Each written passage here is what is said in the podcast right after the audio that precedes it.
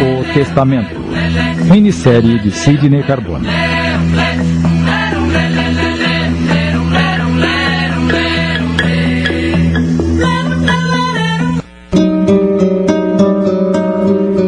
Estamos em Silveiras, em meados de novembro do ano da graça de 1870. Silveiras, convém esclarecer desde logo, possui tradições heróicas oriundas dos movimentos liberais que agitaram os primeiros anos do reinado do senhor Dom Pedro II.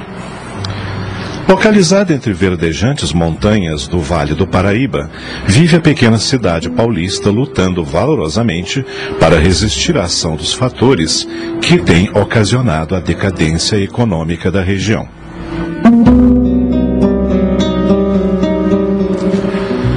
Convidamos os amigos ouvintes a retrocederem conosco àquela época e subir a escada do antigo sobradão do Largo do Chafariz, a praça principal da cidade.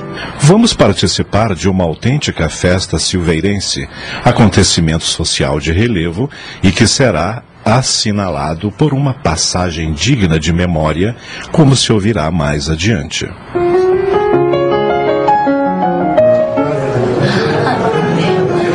Entremos sem constrangimento. A gente da casa é acolhedora e boa. Imaginemo-nos com a indumentária daquela época: altos colarinhos engomados, muito abertos, gravata preta, solene jaquetão escuro ou cinza, com punhos de seda, colete com duas filas de botões, tendo a casa de um destes uma corrente de ouro.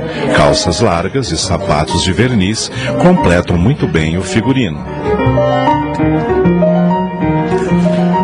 O corredor já está cheíssimo, repleto de convidados, moços e velhos, todos igualmente interessados em ver o que se passa no amplo salão da frente, a peça mais espaçosa e mais luxuosa da casa. Por entre os adultos circulam impertinentes uns quantos garotos com as bocas entulhadas de broas de fubá e sequilhos, cujos fragmentos se esfarelam pelo chão. Faz calor agravado pelo enxame de mariposas que esvoaçam em torno dos lampiões belgas.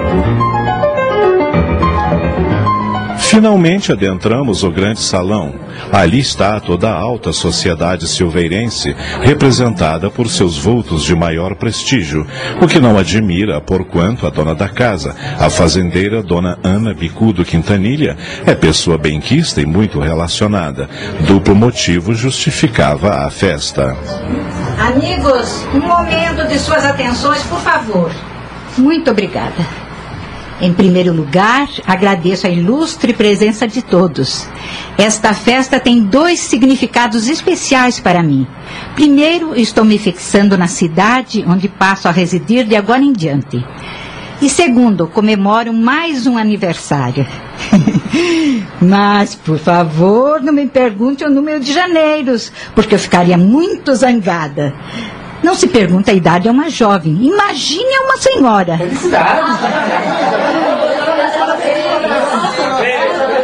O pianista mantinha-se em seu posto aguardando ordens. De repente, ouve-se a voz do senhor Policarpo Teixeira, homem idoso, baixotinho, respeitável, que deseja dizer alguma coisa. Faz-se silêncio. Minhas senhoras e meus senhores, para abrilhantar ainda mais este sarau, e para deleite dos amigos presentes, nosso ilustríssimo senhor Teotônio Freire vai recitar. A pedido de Dona Ana Quintanilha, ele nos dará o prazer de ouvirmos o navio negreiro de Castro Alves.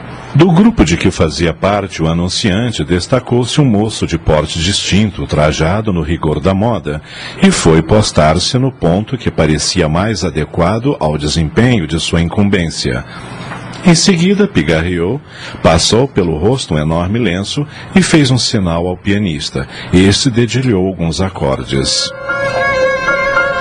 Ouvem-se as notas graves, melancólicas, e o elegante declamador solta os primeiros versos do famoso poema. Estamos em pleno mar, doido no espaço, brinca ao luar dourada borboleta. É interessante ponderar que naquela época reinava no espírito de nossa boa gente a impressão de piedade produzida pelas estrofes flamejantes do poeta baiano. O tal sonho dantesco descrito pela arrojada imaginação do jovem poeta dir-se-ia que todos ouviam tal qual se teria passado no tombadilho e nos porões do navio imundo. Legiões de homens negros como a noite, horrendos a dançar. O solo de piano concorria para sublimar a unção generosa da assistência com aquelas notas que pareciam soluços de angústia, expressão suprema do desespero em face da fatalidade inexorável. Mais de uma donzela cerrou os olhos, naturalmente com receio de ver o Satanás dando a sua estridente gargalhada. Impassível, o rapaz prosseguia. Auriverde pendão da minha terra, que a brisa do Brasil beija e balança. Era a apóstrofe final. Suave o elegante orador por todos os poros, mas não omitiu uma vírgula do formidável poema. Palmas prolongadas, apertos de mão, felicitações.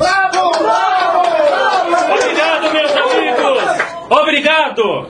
O moço declamador se viu cercado por um bando de admiradores, jovens e velhas, das quais exibiam algumas os olhos marejados de lágrimas.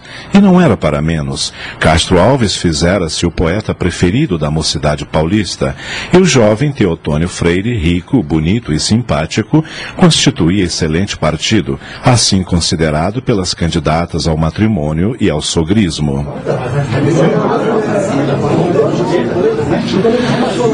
Mais uma vez usou a palavra o velho Policarpo Teixeira. É, minhas senhoras e meus senhores, mais um minuto de atenção, por favor. O momento em que acabamos de ouvir a belíssima poesia de Castro Alves é oportuno para quem para que tomem conhecimento da decisão tomada por Dona Ana Quintanilha. Decisão que comprova a generosidade extrema dessa boníssima criatura. Por favor, ouçamos o que ela vai nos dizer. Tenha bondade de usar a palavra, senhora. Obrigada, senhor Policarpo. Amigos, prometo que minhas palavras não terão a duração de um discurso. Serei breve e objetiva. Meus amigos, como já lhes disse, esta festa tem dupla significação para mim, pelos motivos que mencionei. Mas, sinceramente, eu me sinto constrangida em lhes comunicar um fato que me é muito pessoal. Modéstia, meus senhores, pura modéstia. Todos nós conhecemos o caráter e o coração desta boníssima mulher. Por favor, senhor Policarpo. Se me autoriza, faço eu a digníssima comunicação. Acredito que ela não deve ser ocultada da sociedade silveirense, que lhe dedica extremo carinho. pois bem, se o senhor insiste, tem a minha autorização. Obrigado. Meus amigos, tenho orgulho de comunicar aos senhores que ontem, através de uma escritura lavrada em cartório, Dona Ana Quintanilha declarou que, por ocasião de sua morte, não tendo herdeiros, deixará todos os seus bens imóveis em plena prosperidade aos doze escravos que possui, os quais passarão à condição de livres para todos os fins de direito. Mas esse é um gesto digno de elogios, meus amigos! Viva Dona Ana Quintanilha! Obrigada. Os senhores são muito gentis, mas acreditem que não faço isso por exibicionismo. Tal gesto deve-se à maternal estima que consagro aqueles modestos e dedicados servidores, alguns dos quais eu criei no meu colo. Facilmente se avalia a sensação causada pela inesperada notícia. Sem a menor dúvida, alguns compadres ou velhos amigos da rica fazendeira alimentavam vagas esperanças de participação no espólio. Em todo caso, pelo menos naquele momento, só se ouviram manifestações favoráveis à generosidade de Dona Ana. Quatro dos escravos beneficiados por ela, a Rosa, a Benedita, o João e o Marcolino, estavam no interior da casa.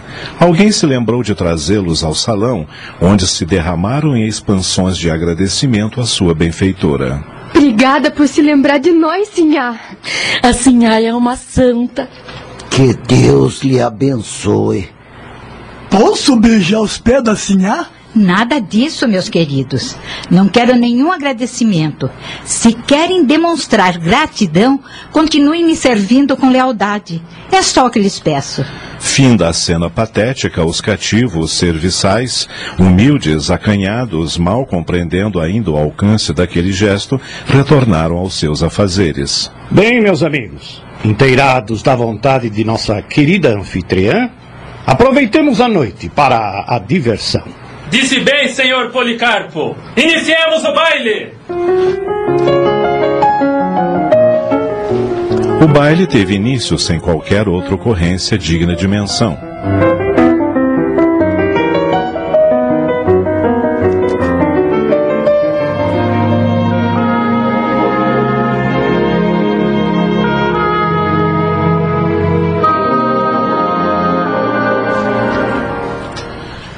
No dia seguinte, à tarde, todos os grupinhos que se formavam na Praça do Chafariz para a costumeira fofocagem tiveram um assunto principal, o testamento de Dona Ana Quintanilha. Os pareceres variavam. Em frente à casa dos Teixeiras, em cadeiras dispostas no passeio, uma senhora, Dona Violante, debatia com as amigas Dona Romilda e Dona Nicásia um momentoso tema. Escrevam o que eu estou dizendo. Será melhor para os herdeiros que Dona Ana viva ainda muitos anos. Por que a senhora diz isso? Ora, não é preciso ser profeta para prever o que fatalmente acontecerá. Não sei onde a senhora quer chegar. Ontem, quando explodia a notícia, dizem que todos os presentes elogiaram a atitude de Dona Ana. Sim, não poderiam contestar, mas raciocinem comigo. Suponhamos que Dona Ana estique as canelas daqui a um ou dois meses. Que Deus não permita isso. Coitada. Ela me parece muito bem disposta. Está vendendo saúde. Mas como ninguém está livre de uma doença repentina, prossiga, Dona Violante. Os herdeiros são doze, dos quais sete homens, excetuando João e Rosa, que são irmãos. Entre os outros não há parentesco algum que se saiba. Mas isso não tem nenhuma importância. É, concorda com a Dona Nicásia. Pois vou lhes provar que tem. De posse da fazenda e da casa, eles vão brigar com certeza. Se é difícil, às vezes, um acordo entre dois ou três, imagina entre doze. Uns talvez queiram ficar por aqui, mas outros preferem mudar-se para outros municípios, o que é natural. Por via de regra, os escravos não gostam de viver no lugar onde foram cativos. E como não será possível uma acomodação entre gente rústica e ignorante, o mais certo é que o juiz testamenteiro mande vender em praça pública todo o espólio e dê a cada um seu quinhão. Bem, é, não deixa de ser uma solução, né? Sem dúvida. Mas o resultado final não será outro, senão este. Dentro de um ou dois anos, na melhor hipótese, terão dissipado os cobres da velha e vão viver por aí ao Deus dará. Que tristecina, meu Deus! A senhora acredita mesmo nisso? Escrevam o que eu estou dizendo. Nesse instante, aproximou-se do grupo de mulheres o capitão Rodrigues. Boas tardes, minhas senhoras. Boas, Boas tardes. Desculpem, mas as senhoras estavam falando tão alto que foi impossível não ouvir. O assunto em Silveiras é um só, senhor capitão. O testamento de Dona Ana Quintanilha em favor de seus escravos. Eu sei. Entretanto, pelo que corre nas rodas masculinas, a bolada de cada um não vai ser o que eles pensam. Assim? O que o senhor está sabendo que ainda não chegou aos nossos ouvidos? Por que está dizendo isso, capitão? Querem saber o que me contou o doutor Pinto Paca? Claro, capitão. Alguma outra novidade? Não nos deixe ansiosas, por favor. Ouçam. Dona Ana resolveu reunir os amigos todos os sábados em sua casa para jogar prendas, ouvir música, recitativos e cantorias. Só em comes e bebes, a velha vai gastar um dinheirão louco. E as terras de Itagaçaba estão hipotecadas. Que ideia! Pois é. O Paca foi quem meteu isso na cabeça da velha. Disse que é moda, lá na França, as viúvas ricas e inteligentes receberem, uma vez por semana, os letrados e poetas. É, já ouvi falar que na França é assim mesmo. A vida é uma eterna festa. Mas o que o Paca não sabe é que Silveiras não é Paris. E que a renda da velha não dá para manter essa extravagância. mas, mas então não vai sobrar nada para os beneficiados? Sendo assim, eles ficarão apenas na vontade de herdar alguma coisa. As senhoras ainda têm alguma dúvida? Elas concordaram e ficaram convencidas de que a importância a ser dividida entre os herdeiros estaria na razão inversa do brilho e da imponência das tertúlias que Dona Ana Quintanilha prometia a seus convidados.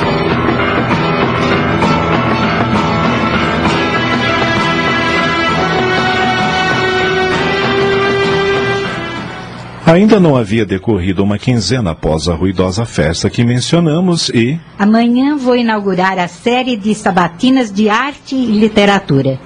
Benedita? Sim, senhora. Você ficará encarregada dos quitutes. Prepare muitos doces, muitos salgados e carnes de todos os tipos. Quero muita fartura para que os meus convidados sejam servidos a contento. Está certo? Certo, sim, senhora. E você, Rosa, fica encarregada de enfeitar o salão. Quero jarros de flores espalhados por sobre todos os móveis. Pode deixar, Sinhá. O salão vai ficar uma beleza. Você, João, cuidará dos lampiões. Sim, senhor. E você, Marcolino, monte guarda na porta principal para receber os convidados. Trate-os bem, não quero saber de reclamações, entendido? Vai ser como a minha senhora mandou.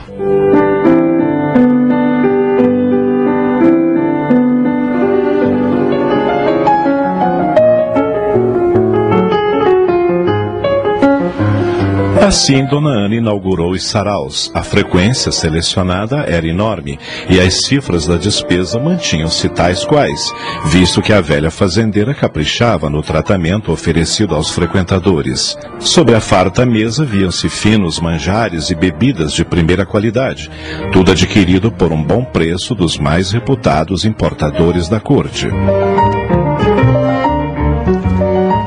Nas rodinhas discutia-se desde o trabalho dos mais renomados poetas as óperas italianas e francesas que faziam sucesso pelo mundo. Política e a maledicência andavam escorraçadas das festas de Dona Ana, conforme o desejo e as recomendações formais da boa senhora a tal respeito.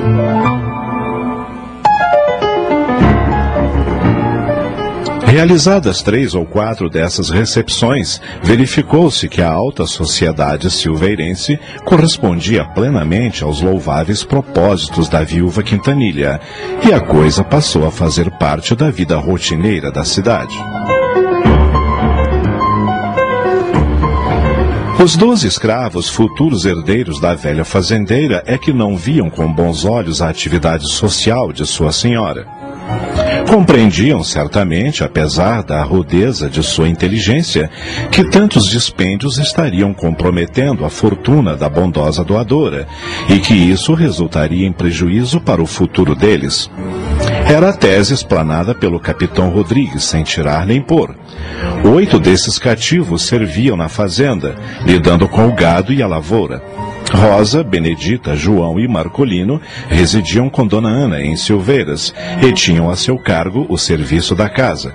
Benedita na cozinha, Marcolino em trabalhos pesados no quintal e no pomar.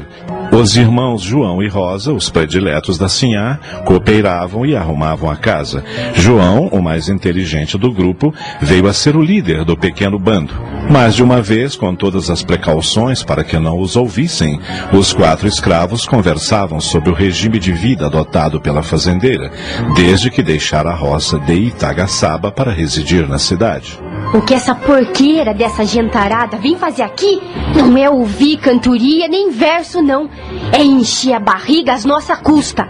Ora, Rosa, não fale assim. A coitada da senhora Donana gosta tanto desses pagode. O diabo é que com essas festanças, Marcolino, a senhora tá consumindo o que o defunto Quintanilha deixou. E nós é que sai roubado. É, vocês têm razão. Desse jeito não vai sobrar nada quando a sinhá fechar os olhos. É melhor vocês calar a boca. Tomem cuidado, gente. Se a sinhá Dona Ana sabe que nós anda falando assim, ela dá o dito por não dito. É bem capaz dela fazer outro testamento e nós ficar na embira. Mas eu não me conformo de ver a Sinhá gastando desse jeito. Ora, deixa ela gastar. A Sinhá é muito rica. Ainda há muita coisa há de ficar para nós. Que diabo? Tome atento, vocês tudo. Nem mais um pio. Eu tenho umas desconfiança que essas festas não duram muito. Vai, João, por quê? Penso cá com os meu botão, que assim a donana não vai muito longe, não.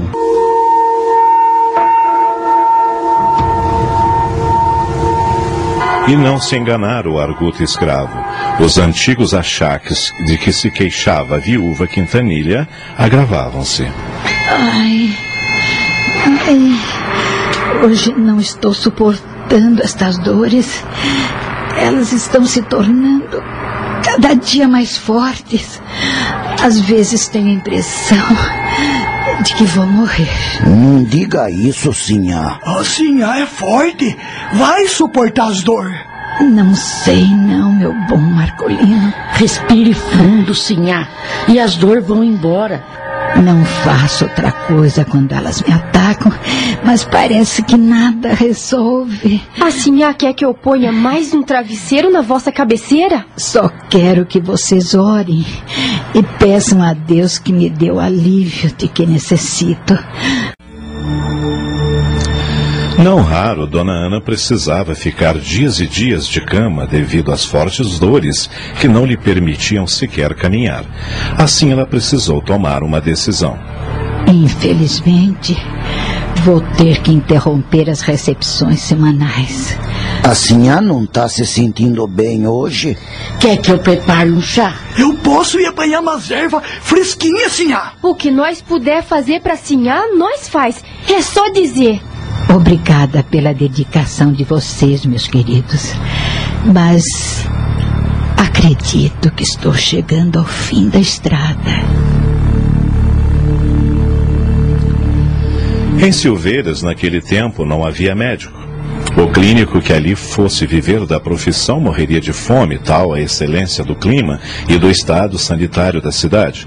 Por via de regra, o farmacêutico Pedro Teixeira Júnior, filho do senhor Policarpo, atendia aos casos de pequenas indisposições sem gravidade, receitando aos doentes xaropes e poções que ele próprio formulava e manipulava em sua farmácia, a única existente no lugar. Lourenço Sene, comerciante e industrial, filho de Juvencio, era tido também como perito na arte de curar. Suas mesinhas eram muito apreciadas. Só nos casos mais sérios chamava-se o doutor Borges de Cachoeira. Geralmente, este fazia uma só visita, deixando instruções ao boticário para que prosseguisse no tratamento do enfermo. Tal prova de confiança aumentava o prestígio do modesto profissional, assim designado em assistente do mais reputado clínico da região. Por mais de uma vez, Dona Ana havia recorrido aos préstimos do farmacêutico, sempre com bom resultado, tendo-se em conta as condições precárias de um organismo que já beirava os 70 janeiros. Julgou-se, pois, desnecessário chamar o médico de cachoeira. A própria enferma preferiu confiar-se aos cuidados do moço silveirense, que a visitava diariamente no sobradão do Largo do Chafariz. Como é que eu estou, Pedro? Tranquilize-se, dona Ana. A senhora está bem. Mais uma vez, a crise está vencida. Graças às suas mesinhas. Engana-se, dona Ana. Já lhe disse que neste seu tratamento nada fiz senão repetir as fórmulas já prescritas pelo Dr. Borges. Umas gotas de tintura de anis, de noz vômica ou de badiana. Nisso consiste a minha intervenção. De qualquer modo, fico-lhe grata. E também pela dedicação e pela assiduidade aqui em minha casa. Os seus cuidados me ajudaram muito. e como dizia o meu falecido marido, o doente é como uma criança. Se é tratado com amor e carinho, acaba se restabelecendo, independente dos remédios ministrados. A senhora é sempre muito gentil, dona Ana. Bobagem. Bem, já que minha saúde melhora a cada dia, estou pensando em marcar a próxima reunião para alegrar os nossos amigos. O que o senhor acha? Bem, eu acho prudente esperar mais alguns dias. Apesar da melhora, a senhora continua fraca e esses saraus devem lhe dar muito trabalho. Trabalho nenhum, Pedro. Eu só determino as coisas. A Rosa, o João, o Marcolino e a Benedita é que fazem tudo. Não é mesmo, Rosa? É nossa obrigação. A senhora é tão boa pra gente. Está vendo? Não necessito me esforçar para nada. Mesmo assim, eu acho conveniente esperar pelo menos mais um tempo. Quanto? Uma semana? Digamos, duas semanas. É o prazo suficiente para a senhora readquirir suas forças. Está bem, Pedro. Dentro de 15 dias, então, reiniciarei os saraus artísticos. Sinto tanta falta deles. E principalmente dos meus amigos, claro. Bem, eu vou me retirando. Eh, Não se esqueça do que recomendei. Muito repouso e tranquilidade. E as gotinhas, não se esqueça delas. Vá em paz, Pedro. A Rosa não me deixa esquecer. Então, boas tardes. Boas tardes. Bom moço, Pedro. É uma pena que não queira cobrar as visitas. Isso me deixa vexada. Mas a senhora é amiga dele? Mais do que amiga, Rosa. Vocês não estão sabendo, mas eu batizei o filho do Pedro. Portanto, somos compadres. Mas eh, isso não quer dizer nada. Eu devo pagar e de pagar, quer ele queira, quer não.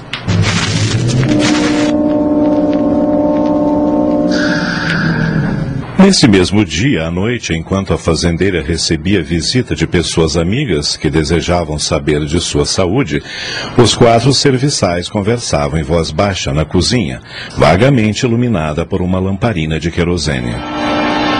Eu me fiz de burro pra comer capim e puxei prosa com o escrivão que me explicou tudo direitinho. Explicou o que, João? É, o que foi que ele falou? Nós, os cativos, só vamos herdar a fazenda, esta casa e os 20 arqueiros de chão que assim a tem, lá pras bandas do Chapadão da Cruz. Mas e as outras coisas? A joia, as apólice e o dinheiro que ela tem guardado ou não. Você tem certeza, João? O seu Toninho não queria dizer nada, mas deu a perceber que a senhora vai deixar tudo isso para umas irmandades da igreja e para mais umas oito pessoas. Maldita senhora! É por isso que o seu Pedro da Botica não quer cobrar nada dela. Vocês ainda não sabe da última novidade. Que novidade? O que você tá sabendo, Rosa? A Sinhá batizou o filho do boticário. Agora eles são compadre. Sendo o compadre da sinhá, o fio dele também deve estar no testamento. Mais um pra nós dividir o que vamos herdar? Maldição! Nós tem que fazer alguma coisa. Fazer o que, João? Não sei, mas que nós tem que fazer, ah, isso tem. Se nós ficar de braços cruzados, quando assim abaixar pra cova de sete parmos, nós vai ficar pior do que estamos hoje. Você tem razão.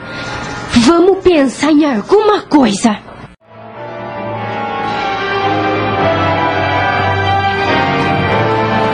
Nesse teor se estendeu a conversa até que João foi chamado para acompanhar os visitantes e a Rosa para fazer companhia à senhora até que ela dormisse.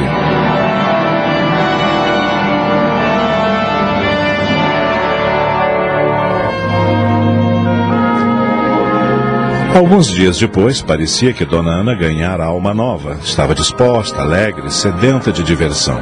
Numa das visitas de Pedro, Então, compadre, já posso reiniciar os saraus? Perfeitamente, dona Ana. A senhora está ótima. Ah, que bom! Hoje mesmo vou começar os preparativos. Nossos amigos já estão com saudades daquelas reuniões tão agradáveis. Mas nada de exageros. Vamos com calma. Claro, Pedro. Não sou nenhuma doida. Vou me limitar a receber os convidados e me contentar em assistir os pares dançar. Eu lhe prometo. Sendo assim, a senhora tem a minha autorização. A notícia da melhora de Dona Ana não demorou a espalhar-se nas rodinhas de fofocagem. Imagine se ela está em condições de festar depois de permanecer tantos dias na cama. Ah, chega a ser uma inconsequência. Mas segundo o que dizem, o Pedro já lhe deu alta. Mesmo assim, ela deveria se preservar um pouco mais. Afinal, o mundo não vai acabar hoje. Ah, eu daria dez anos de minha vida para participar de um desses saraus. Dizem que a fartura de comida é digna de um palácio real. No dia seguinte, uma sexta-feira, durante o café da manhã, Estava com saudades de seus quitutes, Benedita. A senhora está disposta? Nem parece que teve de cama todos esses dias. E tá corada. Estou feliz. A felicidade deixa a gente com disposição.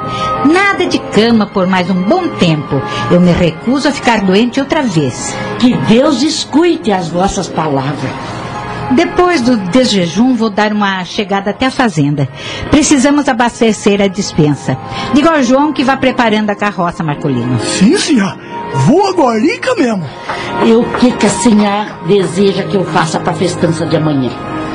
Depois eu vejo isso, Benedita. Rosa! Fale, minha senhora. Vou precisar de sua ajuda para me vestir. Ainda sinto um pouco a de dormência nos braços. Enquanto termino o café, vá providenciando uma roupa leve. Está muito quente. Já tô indo.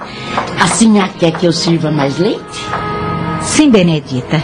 E mais sequilhos também. Levantei-me com uma fome de leoa.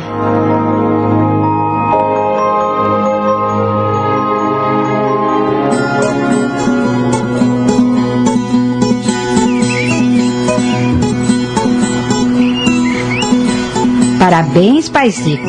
Pensei que ia encontrar tudo isso no desleixo, mas vejo que a fazenda está muito bem cuidada.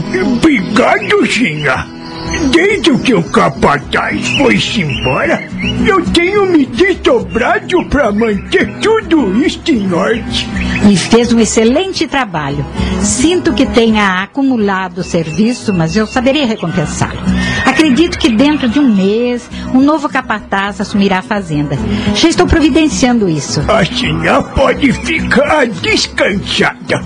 Nego velho gosta de trabalhar. Mas sem exageros. O senhor já não é mais criança.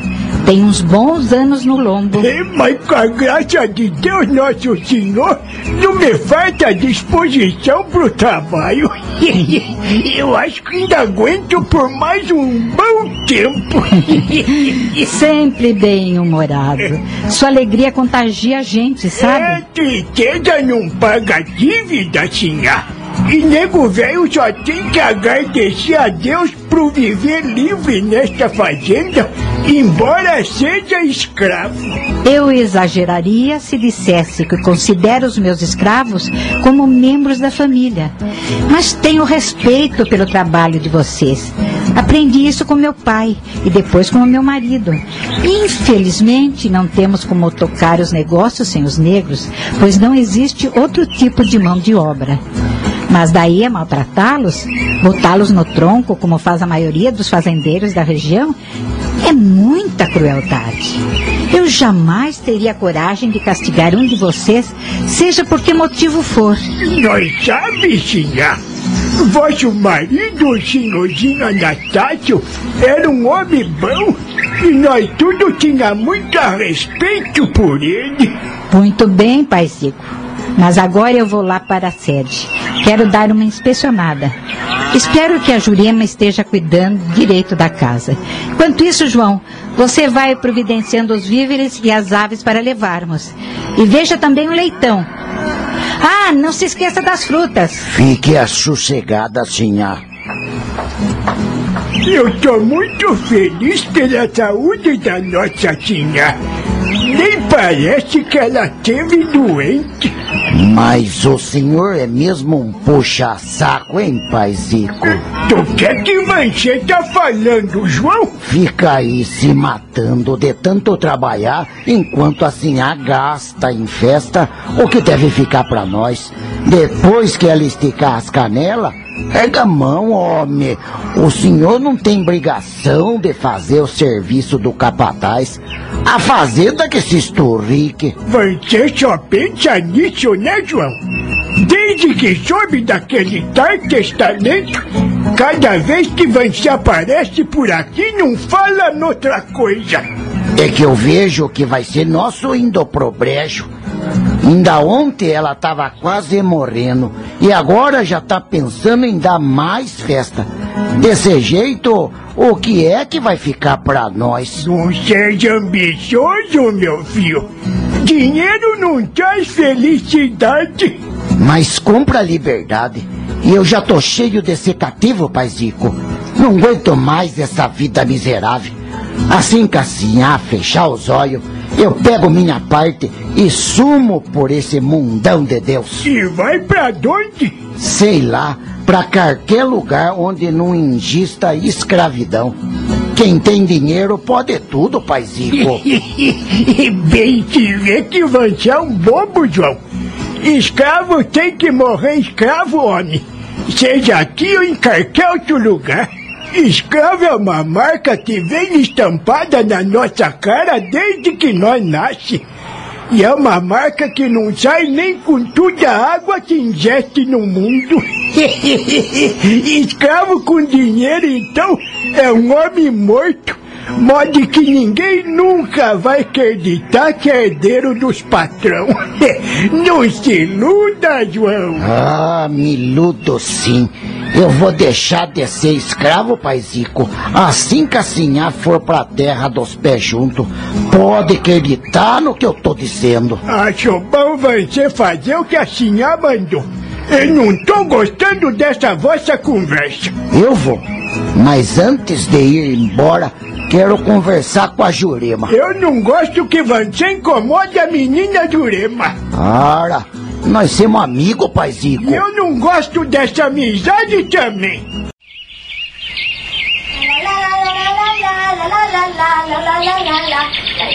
Lá tá a Jurema, tomando banho na lagoa. Diaba de escrava mais linda. Se ela soubesse o que eu sinto cada vez que vejo ela assim, sem roupa, mostrando esse corpo que me deixa louco e faz ferver o sangue nas minhas veias. Ah, Jurema, você tem que ser minha. Assim que eu for livre, a primeira coisa que vou fazer é te levar daqui. Talvez para uma cidade bem longe, onde vou te cobrir de ouro e pedras preciosas, que nem aquelas que a Sinhá usa quando, quando se reúne com os amigos dela no casarão. Ah, diaba! Se eu pudesse estar com ela naquela lagoa. Já sei o que vou fazer. Vou esconder as roupas da Jurema. Assim ela não tem como escapar de mim. Aqui tá as roupas da diaba. Hum. Ah, que cheiro mais bom. Agora é só enfiar no oco desta árvore. Pronto. Agora vou ficar escondido aqui para ver o desespero dessa diaba. Só vou entregar as roupas depois que ela me dá um beijo. Jurema, 20 anos, negrinha esperta, muito bonita, dona de um corpo perfeito, mexia com a imaginação do escravo. Entretanto, ambiciosa e matreira, fazia gato e sapato do coração do rapaz. Assim que saiu do lago e ganhou a margem, percebeu que suas roupas haviam desaparecido. Minhas roupas sumiram. Ah, já sei. Vai ver aquele desgramado do João tá por aqui. Ele tem a mania de esconder as minhas roupas. Cada vez que fica me espiando tomar banho na lagoa. Ah, mas ele me paga. Jurema olhou ao redor insistentemente. De repente, Eu sabia. O desgramado tá escondido atrás daquela árvore. Saia daí, seu negro sujo! Yeah. Como é que você me descobriu aqui, hein? Não seja bobo, João. Quando vi que minhas roupas não estavam na beira da lagoa, já desconfiei que você estava por perto. Vamos! Me deu meu vestido, negro safado! Só depois que você me der um beijo e deixar eu acariciar esse vosso corpo. Ah, você quer um beijo para devolver meu vestido, né? tá bom. Pode me beijar. Posso mesmo? Pode. Oh, já estiquei até os lábios. Não tá vendo? Então lá vai. Ah, Jurema. Tome, safado! Ah, desgranhenta! Você mordeu os meu beiço! E agradeça de eu não ter arrancado o pedaço. Vamos! Cadê o meu vestido?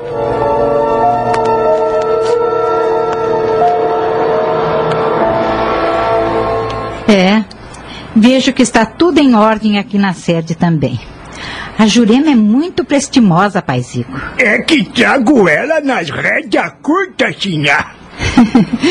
Por que diz isso? Não me diga que ela já começou a dar dor de cabeça. Não, ainda não. Mas a sinhá sabe como é as moças jovens, não é mesmo? Se a gente não ficar em cima, ela cisma de não fazer as coisas direito, só pra moda ficar pensando em besteira. Jurema já está na idade de encontrar marido, ora. Imagine, tinha. Ela ainda é muito nova. Eu não acho, mas compreendo sua preocupação de pai.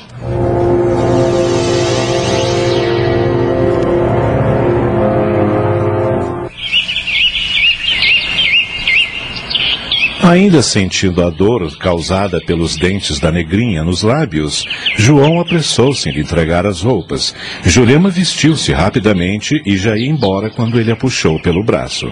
Peraí, você não vai se embora assim, não. Ara, ara, me largue, João. Eu não quero nada com você. Já te disse isso. Mas eu gosto de você, diaba. Não faço outra coisa na vida a não ser ficar pensando em você noite e dia. Você já sabe minhas condições para aceitar seus agrados. Só vou deixar você tocar em mim quando? Qu- Quando, quando o quê? Ah, não se faça de tonto, João. Você sabe muito bem do que tô falando. Sei. É do que eu vou herdar quando assim a dona Ana morrer, né? E você acha mesmo que ela vai deixar alguma coisa para você? Uai, o paizico também tá no testamento. Ara, o paizico não quer nada. Ele tá no fim da vida e não precisa de dinheiro e nem de liberdade. Mas não pode recusar o que tá escrito no papel. Vosso pai também vai lucrar quando a morrer. Mas eu não acredito nessa história. No fim, o que vai sobrar para vocês é só a vontade de ser dono destas terras. Nunca vi escravo ter algum direito. Mas nós tem. E eu não vou desistir. E mesmo que seja verdade, acha que vão dar as partes para vocês? Eles acabam arranjando um jeito de não fazer valer o que a senhora mandou escrever. É sempre assim. Quem sai perdendo é sempre nós. Desta vez não. Assim, ai de palavra, que nem o defunto senhor Anastácio. Quando ele falava uma coisa, a gente podia acreditar. Você é mesmo um bobo, João. Em todos causos, se isso acontecer mesmo, quem sabe nós pode acertar nossa vida. Você jura? Eu não juro nada, mas pode acreditar em mim. Ah, Jurema, você não vai se arrepender. Eu vou cobrir você de joia, de vestido de seda, e você vai andar de sapato que nem assim, ah. Será que eu vou me acostumar? Nunca calcei sapato na minha vida. Mas vai ser bom se você entrar na herança, né? Pois espere pra ver. Agora me dá um beijo, mas um beijo de verdade, sem morder os meus beiços. Eu dou o beijo e o resto, se você quiser. Mas não é de graça. Eu tenho meu preço. E eu pago o que você quiser. Fale, Jurema, o que você quer em troca? Escute.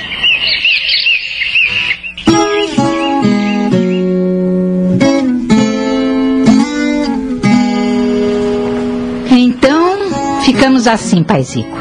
O senhor continua cuidando da fazenda, dando as ordens aos outros escravos, que dentro de mais uns dias deverá chegar o novo capataz. Depois eu vou mandar erguer mais um cômodo na sua cabana, como recompensa. Quando a Jurema se casar, vai precisar do seu cantinho. E só espero que isso demore muito, Sinha. Não precisa disfarçar para mim, paizico.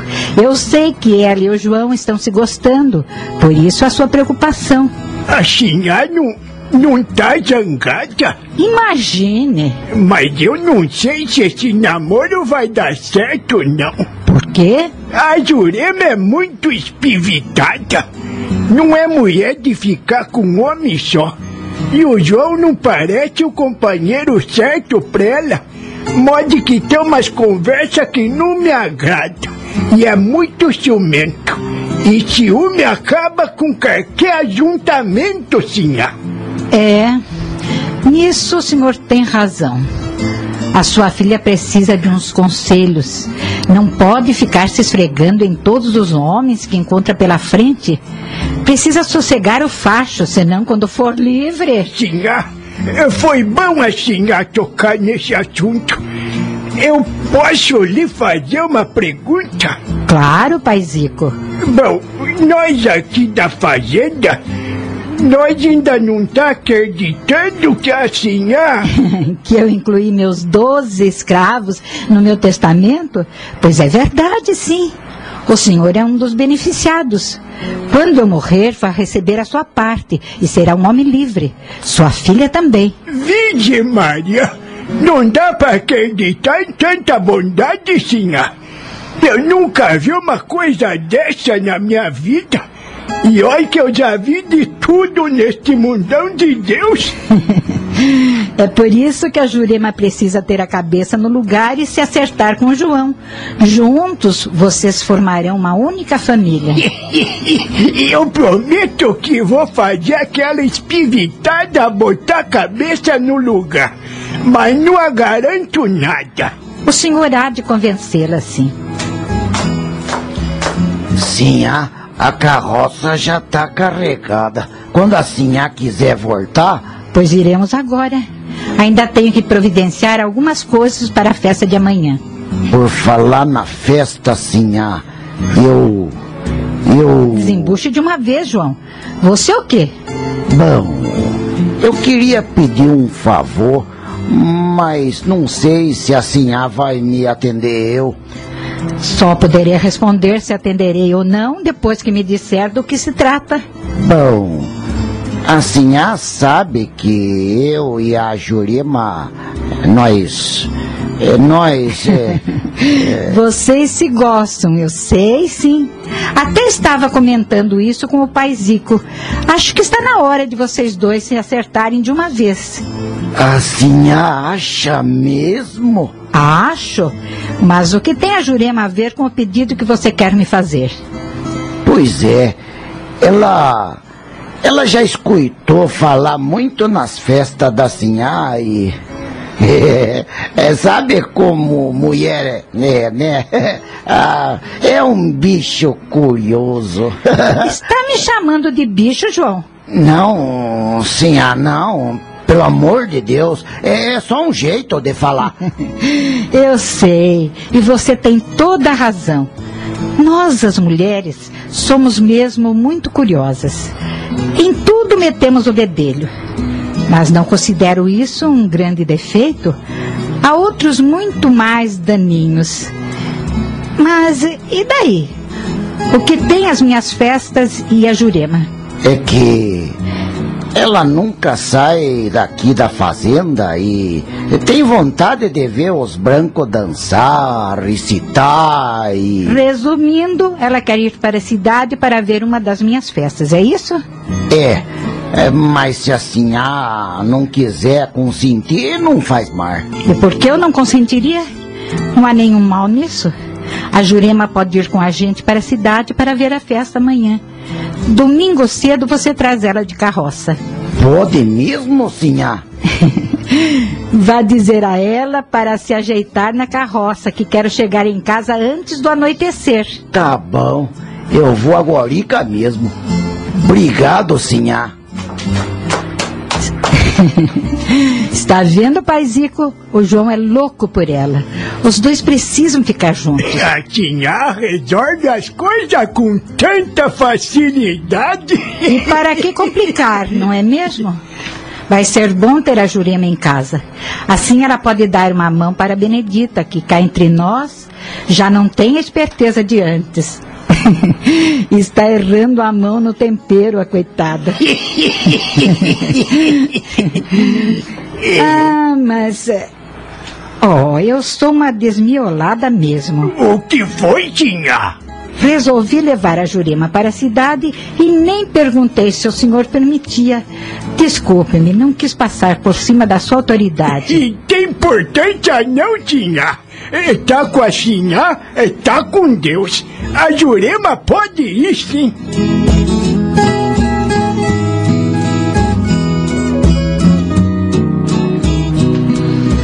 Sábado à noite, o sobradão do Largo do Chafariz estava engalanado para receber a sociedade silveirense a reabertura dos famosos saraus de Dona Ana Quintanilha. Salão repleto, todos festejavam a saúde da anfitriã, que sentada numa elegante poltrona assistia ao baile rodeada de amigos. Folga em vê-la tão bem disposta, dona Ana. Não tanto como gostaria, senhor Policarpo. Mas Deus está sendo generoso para comigo, me permitindo receber meus amigos. O sarau, como sempre, está muito bem concorrido, dona Ana. Espero que o senhor nos brinde com versos do nosso querido Castro Alves, senhor Teotônio.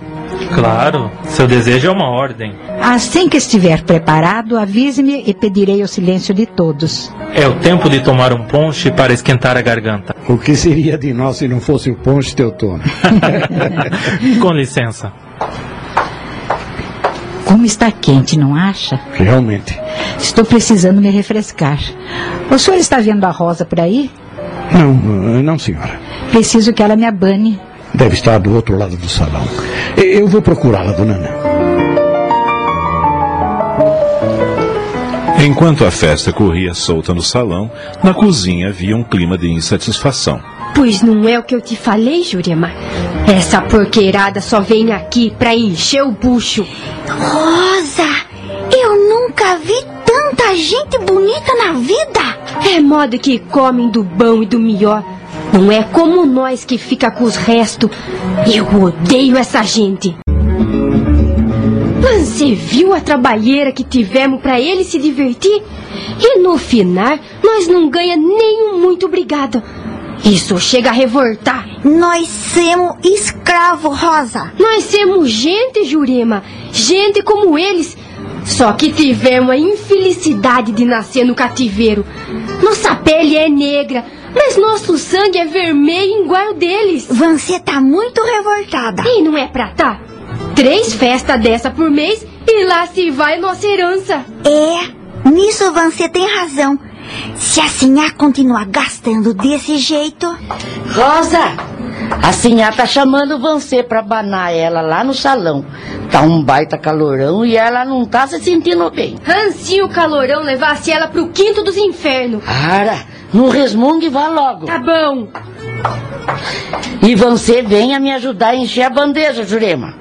Nunca vi gente pra comer tanto. Eu não vou te ajudar não, Benedita. Ara, morde que, menina? Não tô aqui como escrava, mas como convidada da Sinhá. Ara, convidada que fica na cozinha. Só não vou pro salão, modo que não tenho roupa. Senão, era lá que eu tava. Deixe de ser enxerida, menina. Que você não é melhor do que ninguém. Acho bom me ajudar, senão eu vou me queixar pra Sinhá. Convidada, veja só. Anda, Jurema, anda. Ai, ai, ai, já vou. Espere um pouco. Bem que a Rosa tem razão, viu? A gente trabalha para ele se divertir e no fim só fica mesmo com a sobra. Quem mandou nascer negrinha e cativa? Passava da uma da madrugada e a festa ainda continuava animada. Enquanto isso, no quartinho de João, Agora chega, João. Não quero mais saber de você por hoje. Quero voltar pra cozinha, modo e ficar espiando a festa. Ah, Jurema, você me deixa louco. A gente tem que se juntar de uma vez, mulher. Tá ficando louco? Eu já falei que a gente só vai se juntar depois que você a receber a vossa parte na herança. Mas isso ainda pode demorar muito, Jurema. E como é que eu fico em lá? Do jeito que ficou então hoje, ué. Você gosta de me fazer sofrer. Não se queixe tanto.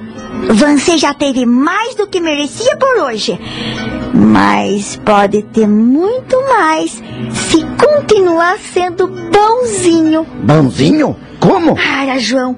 Eu já tô cansada do trabalho da fazenda.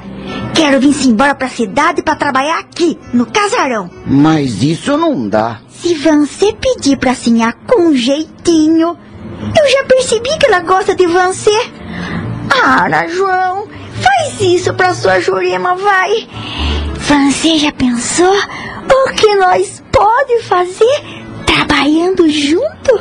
Você gosta de me tentar, sua diaba. Se é verdade que você gosta mesmo de mim, como diz, fale com a Sinhá. Eu venho pra cá amanhã mesmo. E o vosso pai? Ele fica na fazenda, ué. Você tem coragem de largar ele sozinho? Tô tratando da minha vida, né? Ele pode não gostar muito de você, mas isso não tem importância. Eu gostando, basta. Eu não sei. Pode não dar certo. Pois se você não falar com a Sinhá, nunca mais vai me beijar e nem. E nem. Para! Nunca mais eu me deito com você. Isso não. Pelo amor de Deus. Agora que você me deu o mer, quer me tirar da boca? Pois então, trate de fazer o que eu disse, senão. Tá bom, tá bom. Eu vou falar com a Sinhá. Mas outro dia. Você tem que ter paciência. Eu tenho. Então, me dá mais um beijo. Não, chega. Não quero perder o fim da festa. Você só vai voltar a me beijar depois que a senhora me trouxer para trabalhar aqui na cidade.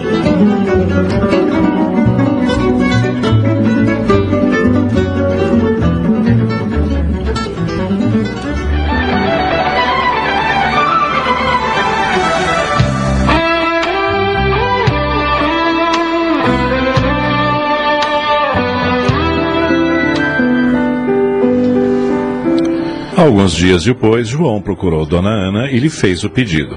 Ela pensou um pouco e. Infelizmente, não posso lhe atender, João. Mas, de que, senhor? A Jurema é mais útil lá na fazenda. Ela tem que tomar conta da sede. E eu não preciso de mais ninguém aqui em casa. A Benedita e a Rosa me são suficientes. Eu sinto muito. Quando Jurema se inteirou da recusa de sua senhora em que ela se transferisse para a casa da cidade. Pois então, não me procure nunca mais, João! Mas, Jurema, eu pedi, eu quase me ajoelhei para que a senhora consentisse, mas. Tá tudo acabado, João! Eu não quero mais ver a vossa cara na minha frente! Aflito, o negro procurou o pai Zico, mas. Você ainda não conhece minha filha, João? Quando ela põe uma coisa na cabeça, não há quem faça ela desistir. Mas eu gosto dela, pai Zico. E não sei o que vai ser da minha vida sem a Jurema. Pois trate de esquecer e arrumar outra. A Jurema você não vai ter nunca mais. Aquela é igual a mãe. Tem um gênio dos diabos. E quando odeia, é pior do que cobra cascavel. Profundamente magoado e ferido em seus brios, João passou a ter um único pensamento. Ser livre. Quero ser livre para comprar muitos presentes para Jurema. Daí sim ela volta a gostar de mim. Mas para isso tenho que tomar umas providências urgentes. Assim a donana vai ter que morrer.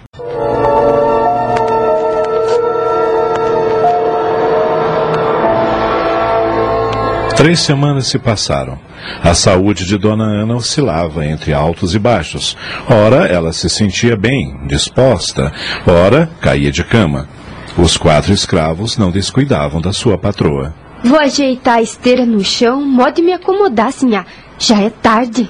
Hoje não preciso que você durma no meu quarto, Rosa. Estou boa e não vou precisar tomar remédios. Mas e, e se a senhora sentir aquelas dores de novo de madrugada? Se isso acontecer, chamo por você. Vá para o seu quarto. Mas, senhora, eu tenho medo que. Vá tranquila. Eu estou bem. Se a senhora quer assim. Boa noite, então. Boa noite.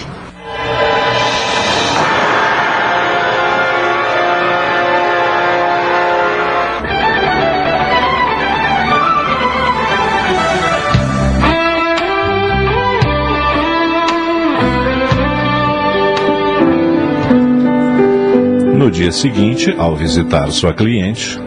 Como ela passou a noite, Rosa? Bem, senhor. Dormiu feito um anjo. É verdade? A senhora tá muito bem. Antes de dormir, me disse que se sentia tão bem que já estava pensando em fazer mais uma festa. Mas isso é muito animador. Eu vou vê-la. O senhor quer que eu acompanhe? Obrigado, Rosa. Não é necessário. Pedro entrou no quarto e encontrou Ana sentada na cama. Como está se sentindo? Ótima, Pedro. Tive uma noite tranquila. Dormi feito uma pedra. A senhora não está me enganando, não, comadre? Está se sentindo bem mesmo? Sinto só uma dorzinha de cabeça que vem e vai, mas é perfeitamente suportável e não chega a me incomodar. Estimo que esteja disposta. E quanto àquele remédio, Pedro? Não se sabe quem lhe fizera a apologia dos famosos pós de Dover, medicamento de invenção recente, receitado pelos médicos da corte e que se considerava um porrete para quaisquer dores de cabeça, fosse qual fosse a respectiva causa. Teimosa como toda velha doente, convenceu-se Dona Ana de que se tomasse a preconizada droga, retornaria a perfeito estado ígido, mas ponderava o cauteloso boticário. No seu caso, comadre, não há necessidade de pós de Dover. Mas se ele tem sido usado na corte, em pessoas que sofrem do mesmo mal que eu sofro, Pedro, qual o problema? Ora, problema algum, mas. Sabe o que eu acho? Que o meu querido compadre ainda não sabe lidar com esse remédio. Por que diz isso? Deve estar com medo de ministrá-lo. Ora, isso não é verdade, comadre. Eu conheço muito bem a composição dos pós de Dover e já tenho aplicado com proveito aqui mesmo em Silveiras. Verdade. Por que eu lhe mentiria? Então, o que está esperando? É por conhecê-lo que sou da opinião de que a terapêutica não indica para o caso especial da senhora uma medicação tão forte. Mas, Pedro. Não insista, comadre, por favor. Ah, insisto sim. Por favor. Quem sabe não será a cura total para as minhas enxaquecas? Eu sinto muito, mas eu não vou lhe aplicar esse remédio.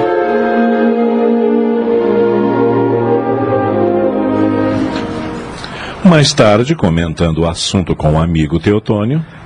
Qual o seu receio em aplicá-lo? Os pós de Dover contêm ópio. Eles fariam bem às enxaquecas de Dona Ana, mas atacariam o seu coração já bastante comprometido. E quais seriam as consequências? A mais previsível: um colapso fatal.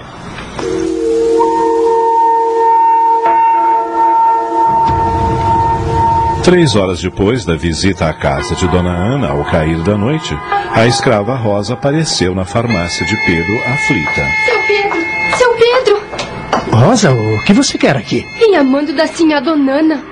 Você me parece muito nervosa. E tô mesmo, seu Pedro. Aconteceu alguma coisa com Dona Ana? Ai, seu Pedro, ela tá outra vez com aquelas dor de cabeça. Chega até a gemer, coitada. Tá se consumindo em aflição. E o que você veio fazer aqui? Ela pediu pro senhor preparar uma poção e pôr em altar pó de... Ai, de... Ai, como é mesmo? Pós de Dover. É, é isso mesmo. A comadre está louca.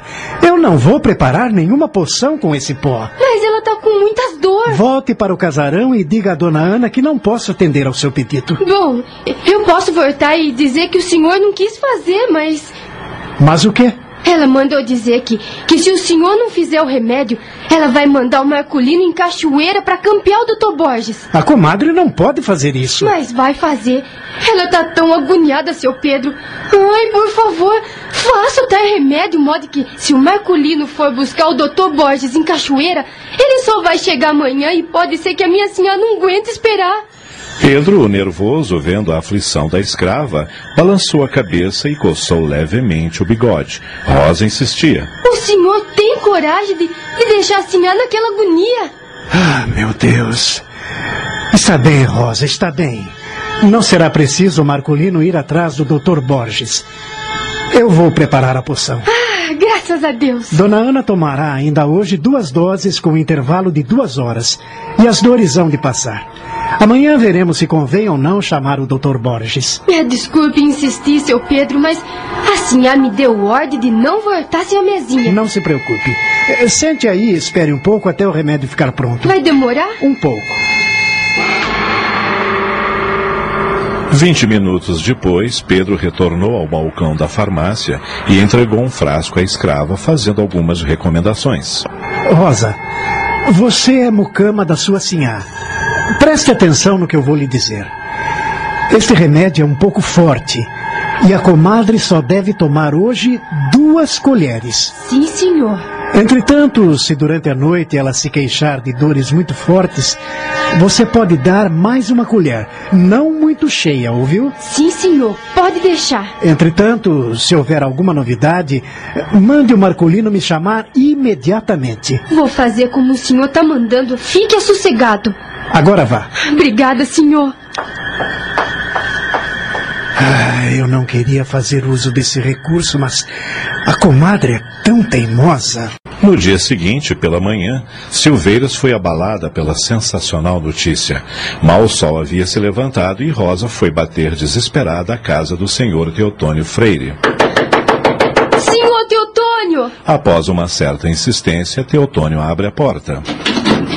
O que aconteceu, Rosa? A minha senhora! A minha senhora! Fale, criatura! Ela, quer se levantar.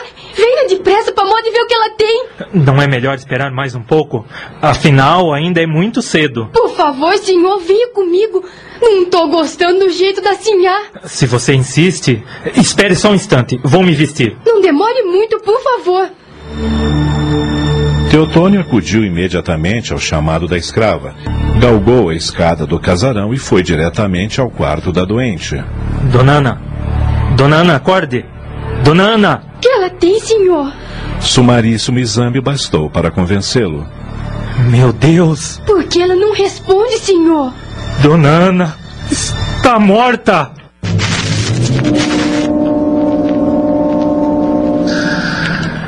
A notícia se espalhou como pólvora em estupim e poucos minutos depois a casa estava cheia. Ainda ontem eu ouvi dizer que ela já estava pensando em promover outro sarau. Imaginem vocês. Estava tão bem disposta. Pelo menos era o que diziam todos. Foram essas festas que acabaram com as suas forças. Podem ter certeza. Também, com tanta idade. Alguém soube precisar a que hora se deu o óbito, senhor Teutônio? Ela morreu no silêncio da noite, sem agonia, sem assistência piedosa de parentes e amigos, sem o supremo conforto de uma prece ou de uma extrema unção. Vocês, os escravos, não ouviram nenhum chamado durante a noite? Eu bem que queria dormir no quarto da Sinhá, mas ela não deixou. Disse que não precisava, que ela estava passando bem. E tava mesmo. Até conversou comigo antes de se deitar. Sinhá parecia curada e só falava nas festas que ia dar. Quem havera de dizer que ela ia morrer que nem um passarinho sem um ai Jesus? Infelizmente, ela não tem nenhum parente para cuidar do corpo. Nós faremos isso, Sr. Totônio. As senhoras? Nunca fomos convidadas para participar de um sarau. Mas isso não vem ao caso num momento como este. O senhor e os demais cuidem de transformar o salão da casa em câmara mortuária. Agradeço a gentileza, senhoras. Deus há de lhes pagar por esse ato cristão. Pedro Teixeira achava-se entre os que foram prestar a finada esses últimos serviços. Ao chegar, foi falar com Rosa, a quem perguntou. Diga-me, Rosa, sua senhora tomou algum remédio antes de se deitar, além do que eu recomendei? Não, senhor. Só tomou as duas colheres do remedinho que o senhor me deu para trazer. Depois dormiu e não chamou mais a gente para nada. Tal informação tranquilizou o farmacêutico. Seu pai, o senhor Policarpo, porém, em dado momento, chamou a um canto e observou. Pedro, estou desconfiado de uma coisa. Do que, meu pai? De que os escravos estão escondendo algo. Eles não querem contar o que realmente levou Dona Ana à morte. O senhor acha que. É, a meu ver, não se pode sepultá-la sem apurar bem as circunstâncias em que se deu o desenlace. Mas por que o senhor está me dizendo isso? Porque eu e o meu amigo Lourenço Sene, assim que entramos no quarto de Donana, verificamos que, pela rigidez cadavérica, o óbito deve ter ocorrido há mais de 10 horas. Logo, foi ao deitar-se ontem que ela morreu. Será possível, meu pai? É, além disso, a cama estava muito arrumada e o corpo numa posição muito regular. É, tudo isso é altamente suspeito.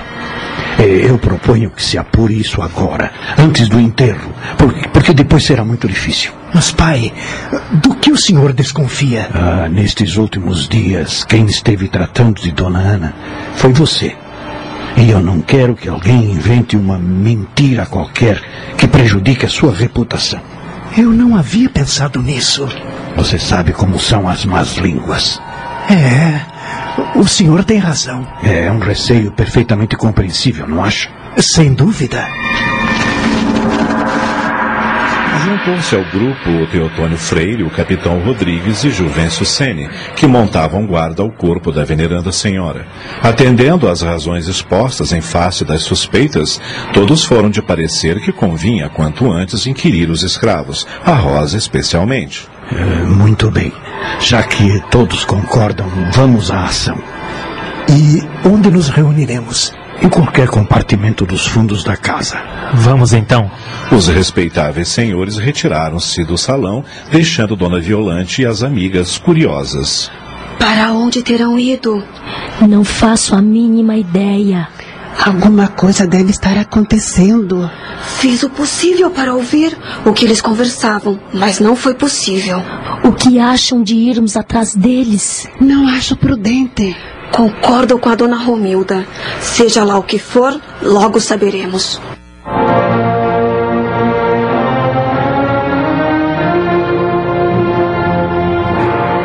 Convocaram-se os quatro cativos. A inquirição se fez numa das saletas do interior da casa, longe da câmara mortuária. Presentes os senhores citados e mais algumas pessoas, com exclusão de mulheres e crianças. Rosa, João, Benedito e Marcolino compareceram, visivelmente impressionados pelo aparato de que se revestiu o acontecimento.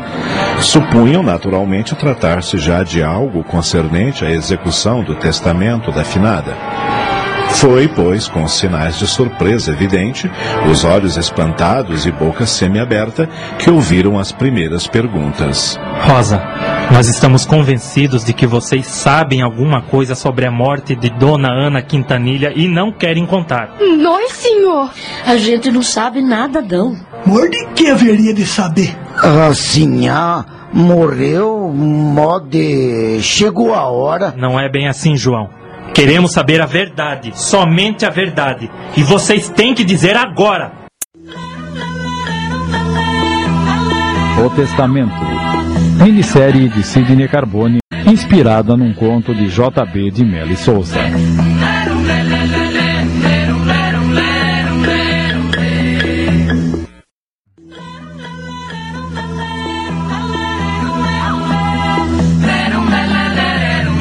Testamento. Minissérie de Sidney Carbone.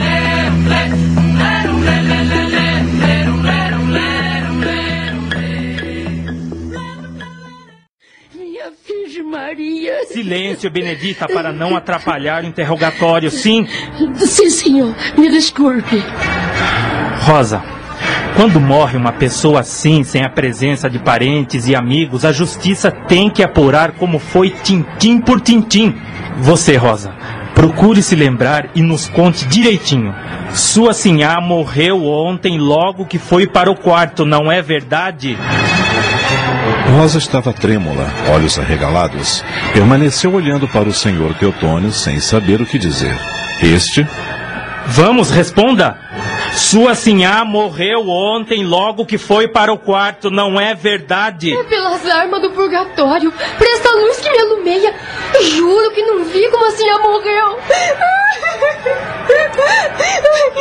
Acredita em mim. Eu não vi. E vocês outros, o que dizem? Nós, nós não sabe de nada. Ninguém não viu nada, meu branco. Tem certeza do que está falando, Marcolino?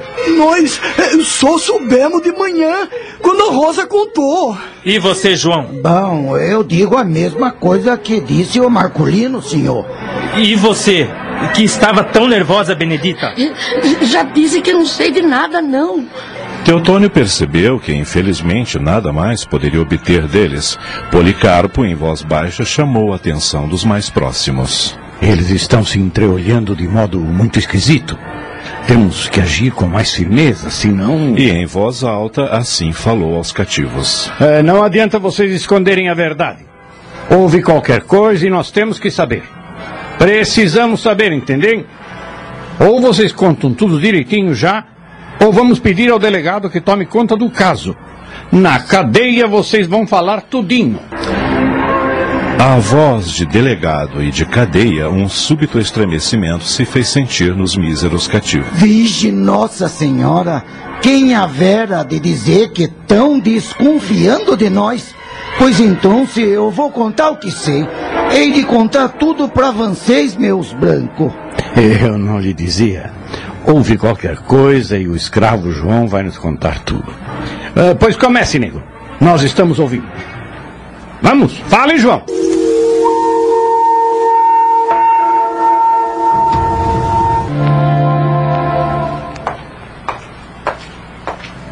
Tome, pai. Acabei de coar esse café pro senhor. Ah, filha, não tenho vontade de beber nada. É só um café, pai.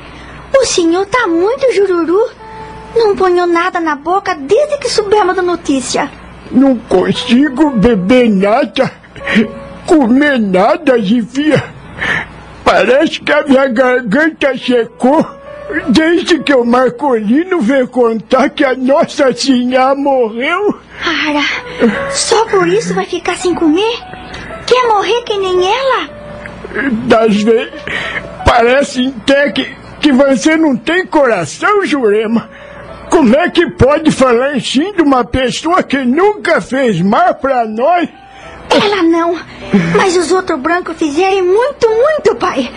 O senhor se esqueceu quantas vezes foi vendido em até chegar nesta fazenda? Se esqueceu da surra de chibata, do tronco e das outras judiação que os brancos fizeram pros nossos irmãos de sangue? Eu não vou chorar a morte da senhora, não. Ela tá mais feliz do que nós, que ainda vamos ter que aguentar muita coisa nesta vida. E não se luta com essa história de herança, modo que isso não passa de mentirada. A senhora nunca foi mulher de mentir. Mas a verdade de um escravo fica sendo mentira quando vai parar nas mãos dos brancos. Eu nunca pedi nada pra mim, filha. Modo que o que eu vou fazer com herança nesta altura da minha vida? Mas queria que você tivesse uma vida melhor. Que fosse livre para fazer o que quisesse. Mas não queria que para isso a senhora tivesse que morrer. Bobagem, pai. Eu nem sei se ia saber viver longe dos meus irmãos de sangue. Não sou que nem a Rosa e o João, que nos últimos tempos só falavam nessa maldita herança. Tomara que fiquem só na vontade. O que eu queria era sair deste mato e trabalhar na casa da cidade. Mas agora, isso só vai ficar na vontade também. Se a prepara de fia, que com a morte da Sinha, boas coisas não vai vir por aí, não. É isso justamente que tá me incomodando. Qual vai ser o nosso destino, pai? Não sei, Jurema. Só espero que a Nossa Senhora olhe por nós lá de cima.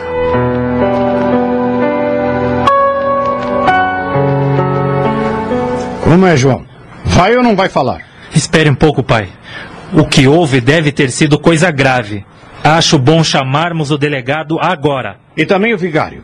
Pode deixar isso por minha conta, Teotônio. Vou à delegacia e aproveito para passar pela igreja. Quero ver se na presença da autoridade esse negro fala ou não fala. Tais propostas obtiveram a aprovação geral. Interrompeu-se o ato e expediu-se o portador, ou seja, o senhor Policarpo.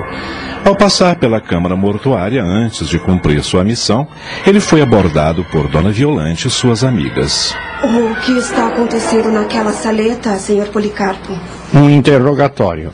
Não me diga, senhor Policarpo. E quem está sendo interrogado? Isso eu não posso dizer por enquanto. E por quê? Ora, minhas senhoras. É, se não quer nos contar, é porque se trata de algo grave. É isso? Não insistam, por favor.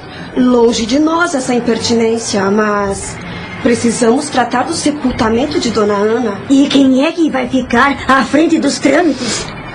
As horas avançam e as providências devem ser tomadas. É, mais tarde veremos isso, senhoras. Agora, com licença. Quanto mistério. Ai, não estou gostando desse movimento.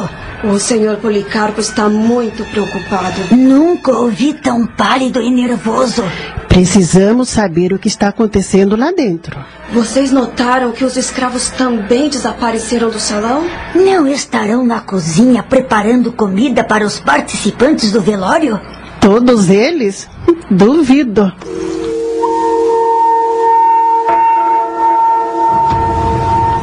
Assim que chegou à delegacia de polícia, Policarpo teve uma surpresa desagradável. Capitão Rodrigues? Preciso falar com o delegado Praxedes. Impossível, senhor Policarpo. É um assunto de extrema importância. Repito que é impossível. O que está havendo? Estamos sem delegado. Como assim? O Dr. Praxedes foi transferido para a capital. Transferido? Estivemos juntos há dois dias e ele não me disse que iria ser transferido. Nem ele sabia. A ordem veio ontem à tarde. E quem vai assumir? Ainda não sabemos, mas fui designado pela terceira companhia para exercer o cargo interinamente até que o novo delegado seja nomeado. É, francamente, por essa eu não esperava. O senhor me parece muito nervoso. E como o senhor queria que eu estivesse? Qual é o problema, senhor Policarpo? Estamos diante de um caso muito sério, capitão. Eu posso ajudar? Se está ocupando o cargo de delegado interinamente, com toda certeza. Estou às ordens. Do que se trata? Ouça. Inteirado dos fatos, o capitão Rodrigues dispôs-se a acompanhar o senhor Policarpo ao casarão, mas antes passaram pela igreja.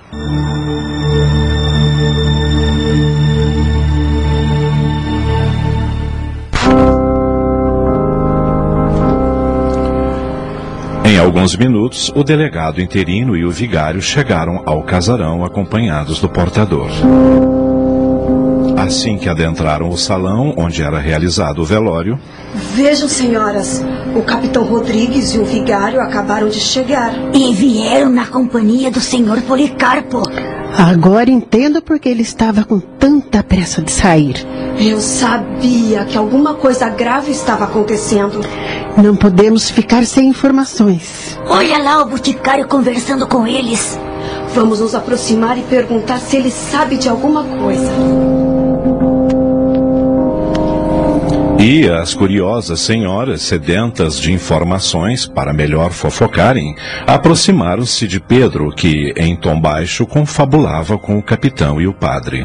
Como está, senhor Pedro? Muito triste e inconformado com o que aconteceu a dona Ana. Era uma boa alma, a pobre. O senhor está sabendo de alguma coisa, seu Pedro? Há um movimento estranho na casa e... Desculpem-me, senhoras, mas eu preciso acompanhar esses senhores até a saleta. Eh, Depois conversaremos. E por que não agora? É impossível. Mas e os trâmites legais? Como é que fica? Não se preocupem, tudo já foi providenciado, inclusive o cemitério e o horário do sepultamento. O senhor sabe se estão preparando alguma coisa para servir aos presentes? Afinal de contas, ainda temos uma boa parte do dia para velar a dona Ana. Acontece que. É, bem, não há ninguém disponível para fazer isso, senhora. E os escravos? Não se viu um deles aqui no salão até agora. Estão ocupados. Ocupados com o quê? É, por favor, senhoras, não me façam mais perguntas. Mas é preciso servir alguma coisa para os presentes, senhor Pedro? Ah, tive uma ideia. Diga. Sim, diga. É, Por que as senhoras mesmas não providenciam isso, hein? Nós? É, garanto que ninguém irá se incomodar se forem à cozinha preparar uma merenda para os presentes. Ora, senhor Pedro. Não temos intimidade com a casa. Se eh, não há nenhum escravo disponível, é melhor não nos preocuparmos com isso, não é mesmo? É, Perfeitamente, senhoras. Agora, com licença. Eu queria ser uma mosquinha para saber o que eles estão conversando lá dentro.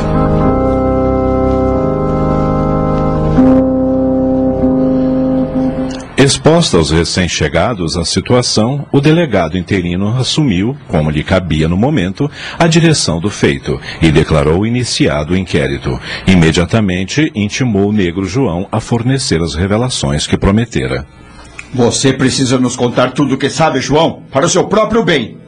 Não deve omitir, isto é, eh, não deve deixar de nos dizer para que possamos elucidar este caso sem cometermos nenhuma injustiça. Todos nós sabemos que a dona Ana era uma pessoa muito querida e vocês a estimavam muito. Devem estar pesarosos com esse acontecimento inesperado, não é mesmo? Eh, Sim, eh, sim, senhor, seu delegado. Pois então, abra a boca sem receio. A justiça não pune quem fala a verdade. Bom, eu. Eu. Você. O quê? Continue. João suave em bicas, assustadoramente nervoso. Rosa, Marcolino e Benedita permaneciam de cabeça baixa, mas notava-se que suas pernas bambeavam. Depois de enxugar o suor na manga da camisa, João começou a falar. Eu. Eu vou contar tudo. E olhou para o chão fixamente, como quem se esforça por abstrair-se do que se passa em torno, para não perder o fio de um pensamento absorvente. Continue, João. Bom, ontem, é depois que assim a dona Ana bebeu a mesinha que a Rosa trouxe, preparada pelo senhor Pedro, ela, ela passou mar mesmo. Ouviu isso, meu filho? Mas não é possível. Esse negro está mentindo. Psiu. Vamos ouvir. Passou mal? Passou mal como? É, ela passou mar, modo que perdeu o sentido e parecia que ia morrer. Não foi mesmo, Rosa? Rosa limitou-se a fazer um aceno afirmativo com a cabeça. Prossiga, João. E depois? Nós. Nós queria chamar alguém, mas ela não deixou. Sentou na cama, respirou fundo, muito fundo, e foi melhorando, melhorando e melhorou. Depois, na hora de dormir, O que foi que aconteceu na hora de dormir? ela. Ela. Ela o quê? Ah, senhor, eu não gosto de me lembrar. Mas precisa! Precisa, entende? Ela. Ela. Fale de uma vez, negro, que eu já estou perdendo a paciência! Acabamos de apresentar. O Testamento. Minissérie de Sidney Carbone em 10 capítulos, inspirada num conto de J.B. de Mello Souza.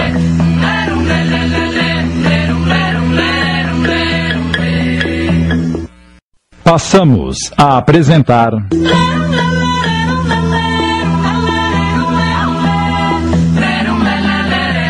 O Testamento. Minissérie de Sidney Carbone.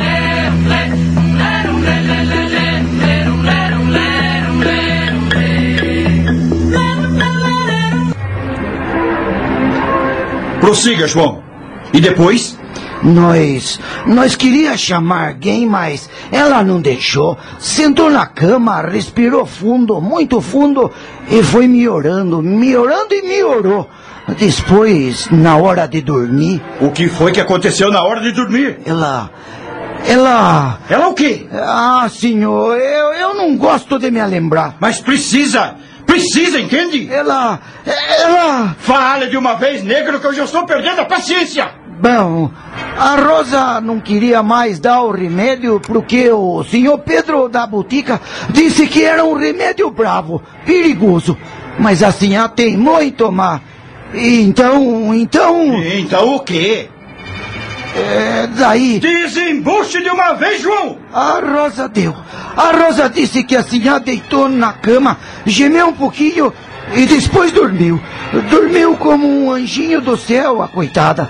Agora nós está percebendo que ela deitou para morrer. A nossa querida dona Ana, tão boa, Nossa Senhora, tão boa. E a confissão acabou por soluços do escravo, enquanto os três outros recaíam em copioso pranto. Tão boazinha. Nunca mais tratou um de nós. Nem quando a gente desobedecia a ela. Perdi as contas de quantas vezes me salvou da parmatória. Do tronco. Uma vez ela impediu que o capataz me cortasse a língua. Só pode que eu disse umas coisas que não devia. Não me conforme com a morte da senhora. Nem eu. Nosso Senhor devia ter levado um de nós no lugar dela. Enquanto os escravos desfilavam soluços e elogios à ex-patroa, Policarpo confidenciou com o filho. E agora? O que, é que se pode esperar? Repito que esse negro está mentindo, pai. O capitão não pode levar em consideração esse depoimento porque não é verdade. Calme-se, Pedro. E então, capitão? A que conclusão o senhor chegou? Bem, o caso apresenta-se realmente muito grave. Eu diria gravíssimo. Mais do que imaginávamos. É, senhor Pedro. É, pois não, capitão? O senhor me parece muito nervoso. Eu? Nervoso? Ora, imagine. Oh, então, por que está transpirando tanto? Ora, é evidente. O calor que faz nessa saleta é insuportável. O que há, capitão? O senhor fala com meu filho de uma forma que. Tranquilize-se, senhor Policarpo. É evidente que o senhor Pedro esteja nervoso. Afinal de contas, Dona Ana era sua comadre, madrinha do seu único filho, não é mesmo? Posso lhe afirmar que eu tinha grande estima pela Dona Ana. A sua morte representa uma grande perda para mim. Para todos que a conheceram. Dona Ana era a alma desta cidade. Claro, eu entendo perfeitamente. Mas uh, o senhor queria me fazer uma pergunta. Estou às ordens, capitão. Pode perguntar o que desejar. É o seguinte. O senhor confirma ter preparado uma poção destinada à enferma e ter dito a várias pessoas, inclusive à escrava Rosa, que era um remédio bastante perigoso? Bem, eu. Eu. Confirma ou não confirma? Confirmo. Confirmo, claro. Muito bem. Mas o que é isso, capitão? Essa pergunta não tem sentido. Está querendo insinuar que o meu filho. Tenha calma, por favor, senhor Policarpo. Eu estou fazendo a minha parte. Se o senhor Pedro cuidou da enferma nesses últimos tempos, é natural que seja interrogado. Não acha? Concordo plenamente, só não estou gostando da maneira como o senhor está se dirigindo a ele. Eu é quem peço desculpas. Talvez tenha usado um pouco de rudeza na maneira de perguntar, mas entenda. Embora não seja titular, estou agindo como delegado.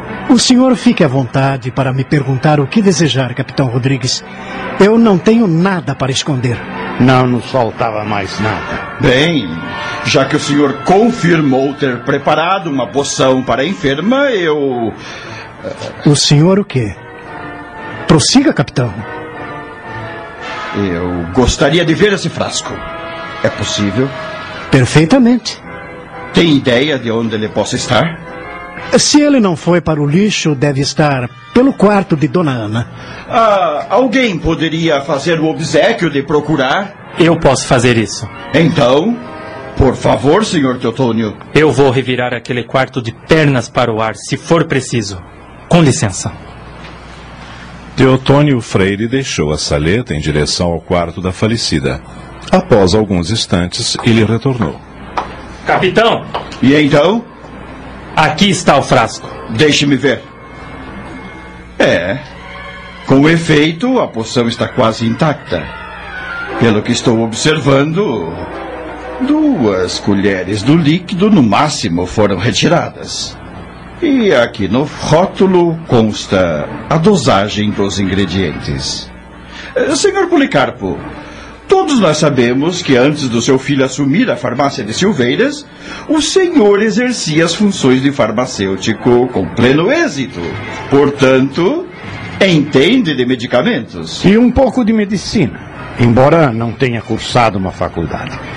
Mas no exercício dessa profissão a gente acaba se tornando médico por experiência. Acredito, acredito. Pois bem, o... admite o senhor que esta poção seja perigosa para doentes, no caso especial de Dona Ana Quintanilha? Meu próprio filho já teve a franqueza de o dizer. Esta poção contém pós de Dover. Como já foi propagado em toda a corte, pós de Dover vem a ser um complexo alcaloides de ação violenta. Ótimo. Então, o senhor não se atreveria a dar este remédio a uma pessoa tão idosa e cardíaca, não é verdade?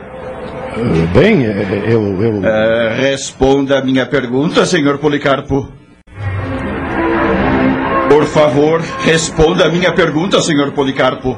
Bem, capitão, eu, eu acho que o meu filho é um farmacêutico formado e agiu muito bem recomendando cautela. E convém que fique bem claro que foi a própria dona Ana quem fez questão de tomar esse remédio. Sim, eu sei. Mas isso não esculpa o senhor Pedro. O que o senhor está querendo dizer? O senhor não devia e não podia ter atendido a tal desejo.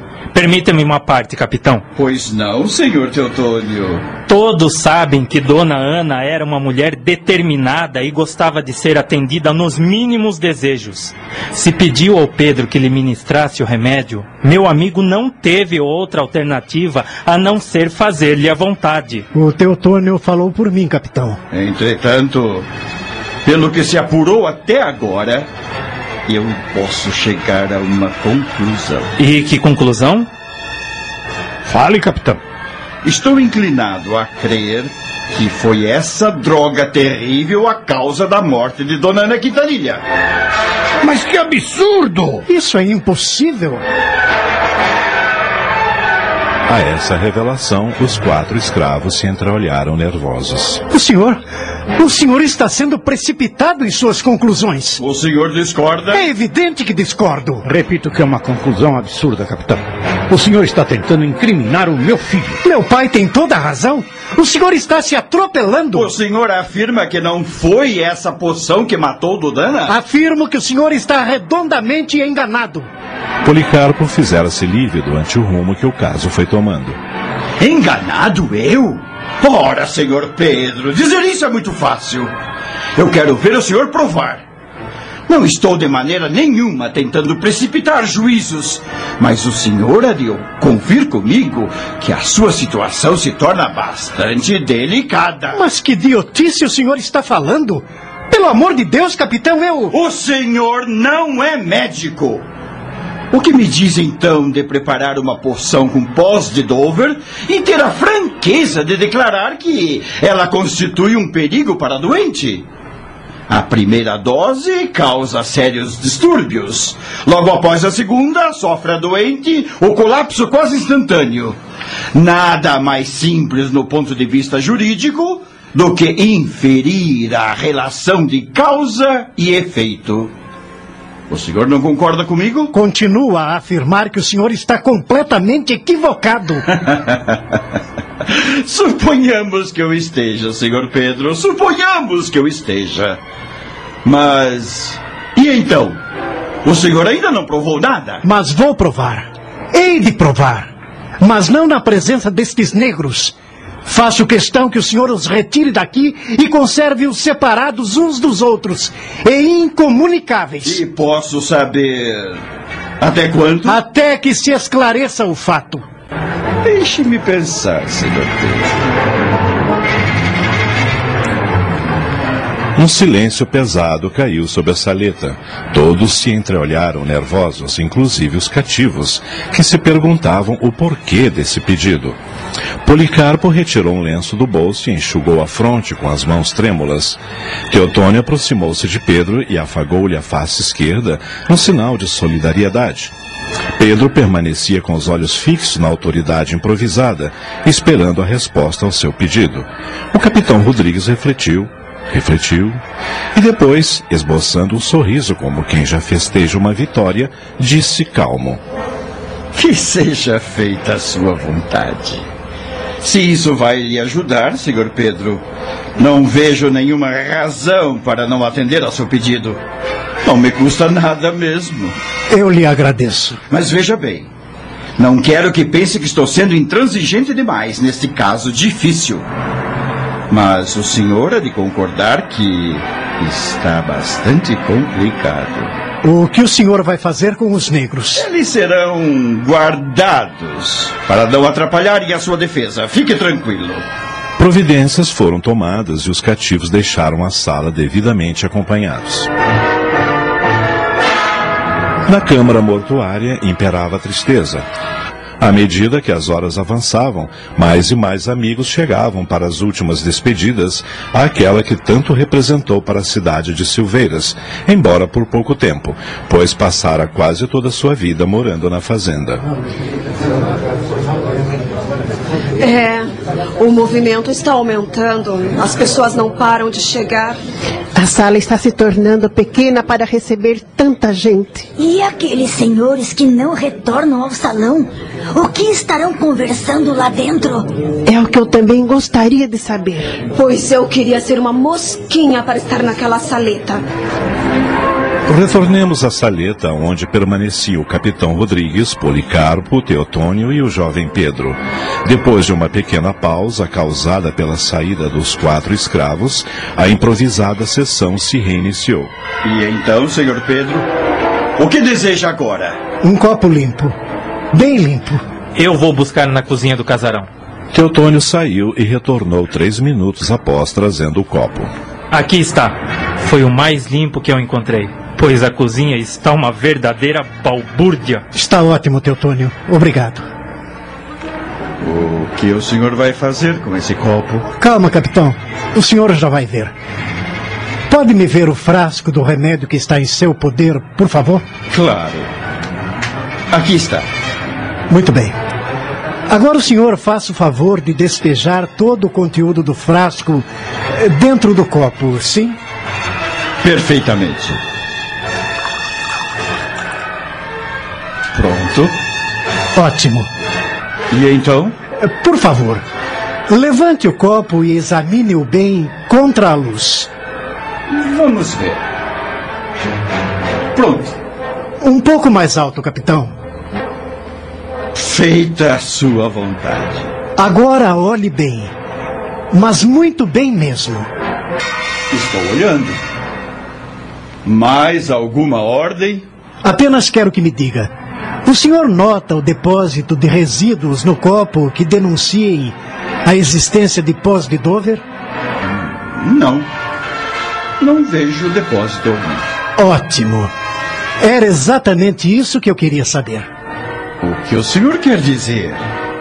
É essa a prova da sua inocência? Exatamente. Ora, francamente, o senhor está tentando me confundir? Por que eu faria? Ah, o que me fez fazer não poderá jamais livrá-lo da prisão se tiver culpa na morte de Dona Ana. Aí é que o senhor se engana. Seja mais explícito, senhor Pedro, que eu não estou mais suportando esta palhaçada. Calma, capitão Rodrigues. Agora é o senhor quem está muito nervoso. E como não haveria de estar?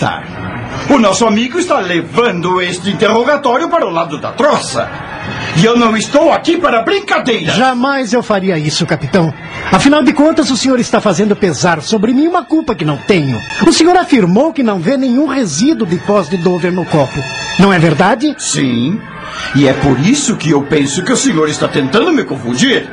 Porque eu não vejo depósito algum. É simples. Conclua, por favor. O senhor não vê porque não há.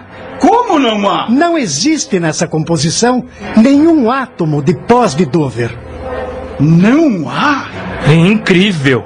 O que você está dizendo, Pedro? Um momento, senhores, um momento. O senhor declarou que incluir essa droga e ela figura aqui no rótulo, bem visível, para que qualquer um possa ver. Que novidade é essa agora? Meu caro capitão Rodrigues, eu vou dizer a verdade. Espero que diga logo, porque francamente, cada palavra sua é uma surpresa nova. Eu pratiquei o que se chama de fraude piedosa. Fraude piedosa? Filho? Até eu estou surpreso. O que você quer dizer com isso? Tranquilize-se, pai. Eu sabia muito bem que a dona Ana não podia tomar pós de Dover, mas esperava que, influenciada pela sugestão, ela melhorasse só com a crença de que estava sendo tratada com esse remédio famoso. Por isso fiz todas aquelas recomendações e mencionei pós de Dover no rótulo, como vê.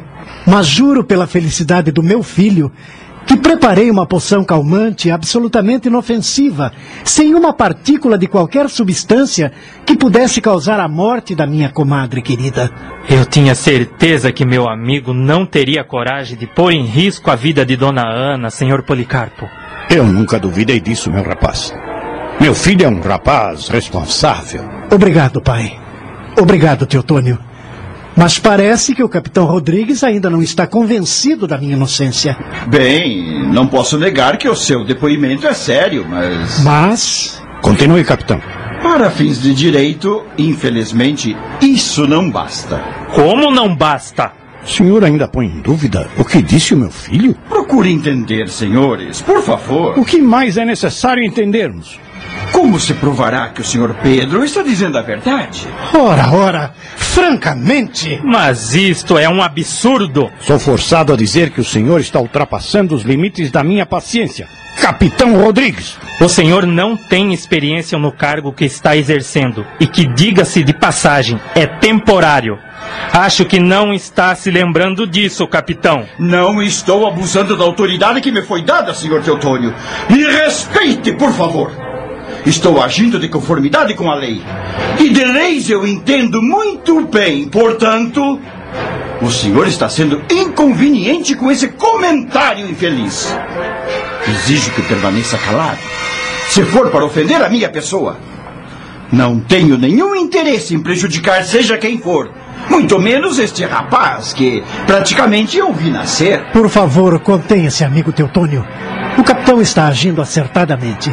E o que pretende fazer então para admitir a inocência do meu filho? Sou forçado a investigar o caso, a fim de facilitar a ação da justiça, meu caro senhor Policarpo. Pois bem, Pedro, meu filho, você acha que eu, com 70 anos de idade e cardíaco em adiantado grau, poderia tomar esse remédio se nele houvesse pós de Dover?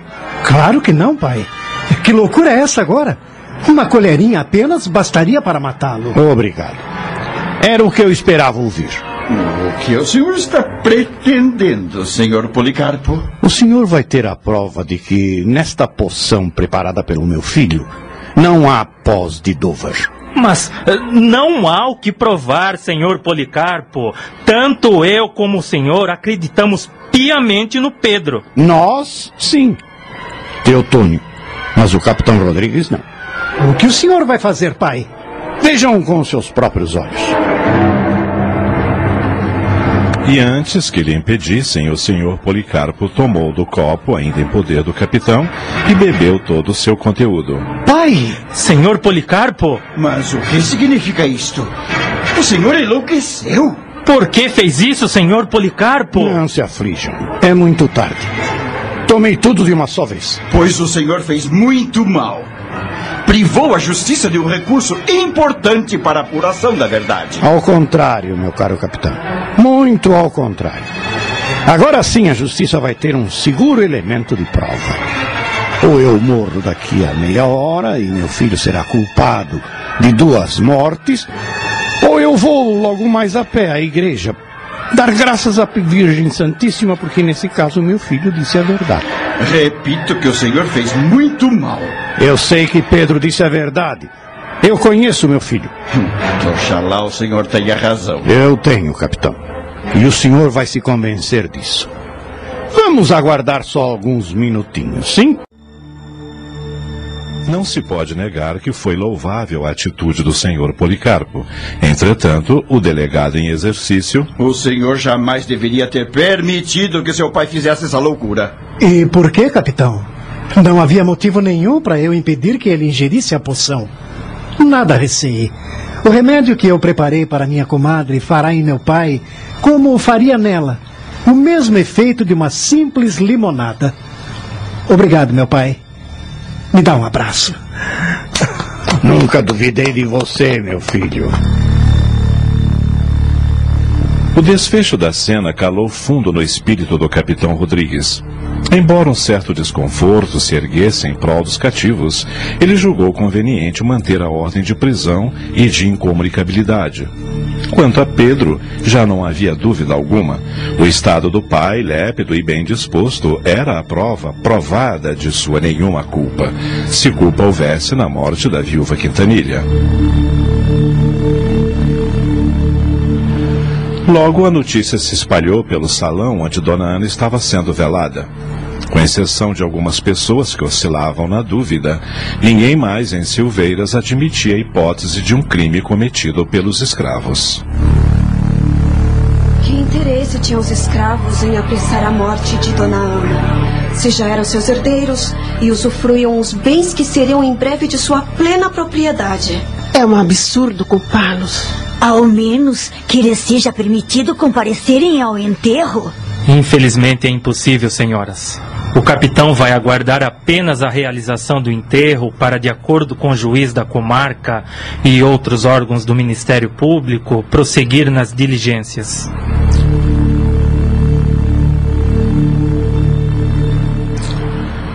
Do ocorrido lavrou-se termo para os efeitos legais. Foram detidos também os oito escravos que residiam na fazenda. O juiz designou Teotônio Freire para zelador e guarda dos bens e o major Azevedo Almeida para advogado dos escravos. Instala-se assim a máquina da justiça pronta a seguir seu curso inexorável.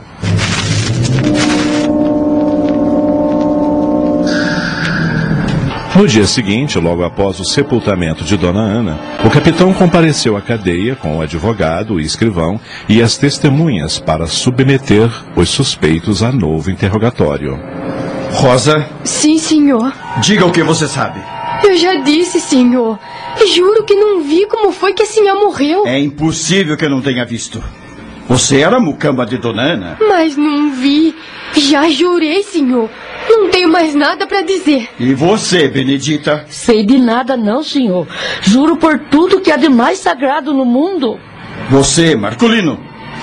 Ninguém não viu nada, não, senhor meu branco. Os três escravos davam a perceber que nem sequer compreendiam o sentido das perguntas feitas. Estavam inteiramente apalermados, mas. João, é a sua vez. O interrogatório do João deu margem a incidentes. Me responda uma coisa, João. Por que razão você quis lançar a culpa sobre o farmacêutico? Aquela mesinha só continha água com açúcar, entendeu? Mas assim a cuidou que tinha mesmo a tal droga perigosa e por isso morreu a coitada. É uma explicação realmente interessante. A sugestão é a arma de dois gumes. Pode agir num ou noutro sentido. Nisso eu discordo. O negro não tem razão. E o senhor já viu Barata ter razão no terreiro das galinhas? Não admito insinuações maliciosas. Estou aqui para dirigir perguntas ao acusado e não para responder às suas. Desculpe-me. Os negros vão continuar guardados até que resolvam abrir a boca. E se eles insistirem em permanecerem calados? Um dia terão que falar. Eu não tenho pressa. Aprendi a dar tempo ao tempo e acho que essa é uma tática infalível. Ninguém permanece a vida inteira de boca fechada. Um dia ela abre. Em se tratando desses quatro, eu tenho as minhas dúvidas, capitão. Espere, o senhor verá. Vamos para o meu gabinete. Posso saber qual é o próximo passo para elucidar o caso? claro, meu caro senhor Pedro, claro. Vejo que o senhor é muito perspicaz e está mais interessado do que eu. E não deveria estar? Quase me custou uma prisão injusta. Quero ver os culpados, ou o culpado, atrás das grades. Eu tenho um plano. Posso saber qual é? Amanhã de manhã, vou pedir ao padre Antônio que venha visitar os cativos. Eles vão permanecer sob severa vigilância. Acho que entendi. É, devo confessar que o senhor é mesmo muito inteligente. Nada como a presença do vigário para enternecer os corações dos negros, não é? Se há uma coisa da qual eles têm muito medo, é do castigo de Deus. Ainda duvida da minha capacidade de fazer esses negros falarem? Não, não, claro que não. E digo mais: não duvido que o senhor seja efetivado como delegado de Silveiras. Sua estratégia é perfeita. Quem sabe, senhor Pedro? Quem sabe?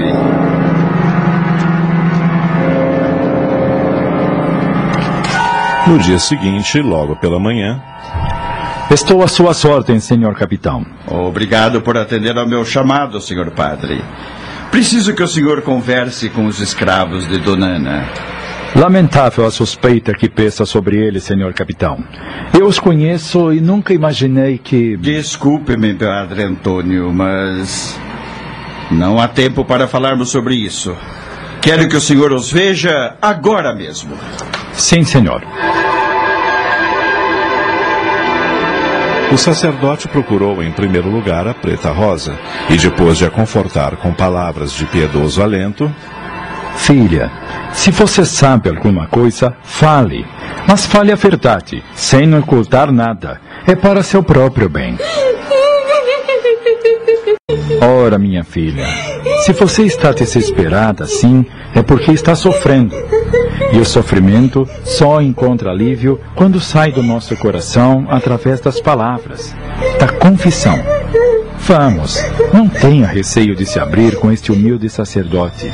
Deus é nosso Pai, e aos seus olhos nada fica oculto. Seja lá o que for que a está torturando, Ele saberá lhe perdoar, desde que esteja arrependida. Meu padre! Foi Deus mesmo que mandou Vasmecê aqui. Eu queria me confessar, mas confessar de verdade pra modo de receber a hóstia, caso Vasmecê permita. Ah, não era dessa confissão que eu falava. Mas, visto que você me pede, eu vou confessá-la. Espere um pouco. O sacerdote pediu que se retirasse o guarda, recomendando-lhe que vedasse o recinto onde deveria ficar a sós com a penitente, a fim de que ninguém os pudesse ouvir. Minutos depois. Pronto, minha filha. Vamos à confissão. Em nome do Pai, do Filho e do Espírito Santo. Abra o seu coração, Rosa. Deus está conosco neste momento. Padre, eu.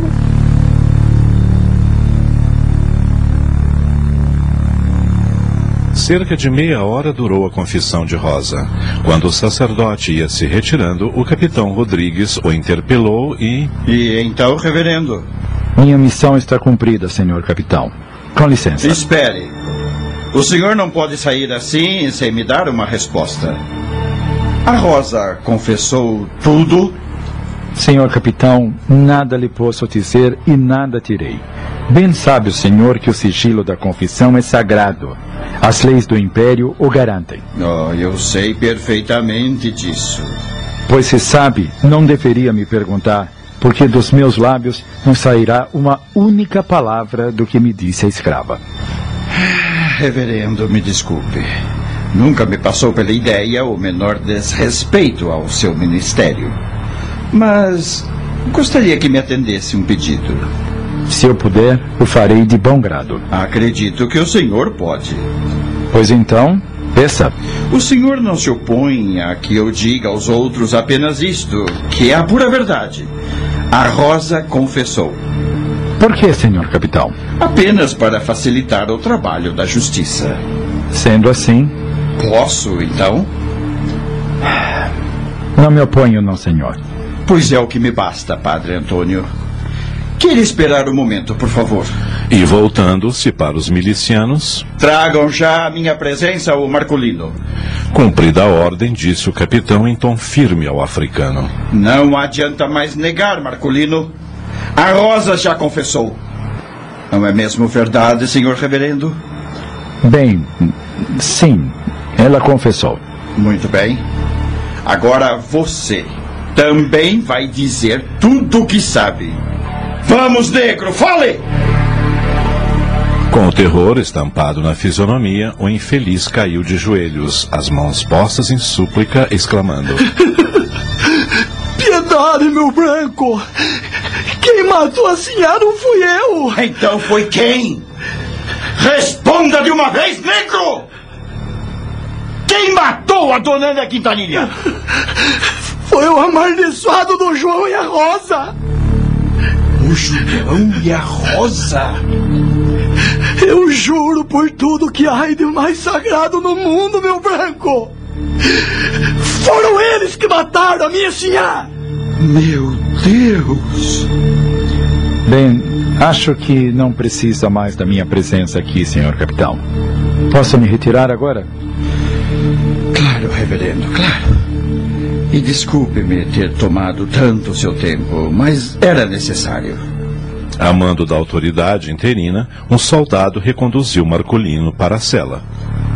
Bem se vê que o senhor não está acostumado com esse tipo de trabalho. Por que o senhor diz isso?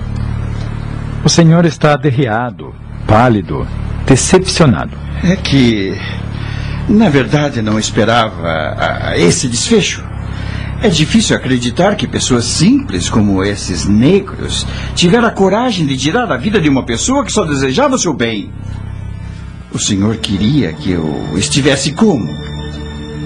Compreendo. Mas o senhor conduziu os fatos com dignidade, sem se empolgar com a autoridade que lhe foi imposta. Nem tanto, reverendo, nem tanto.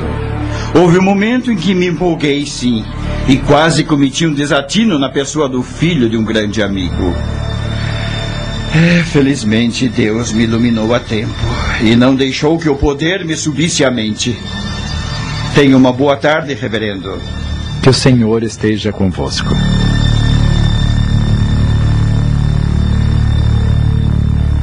Após a saída do padre, o capitão Rodrigues permaneceu alguns instantes pensativo. Nobre missão a de fazer justiça, mas muito desgastante. Não estou em condições de mais nada por hoje. Preciso de uma bebida forte e uma boa conversa com os amigos. Amanhã terei mais um dia longo. Soldados, continuem vigiando os negros. Só volto à delegacia amanhã bem cedo.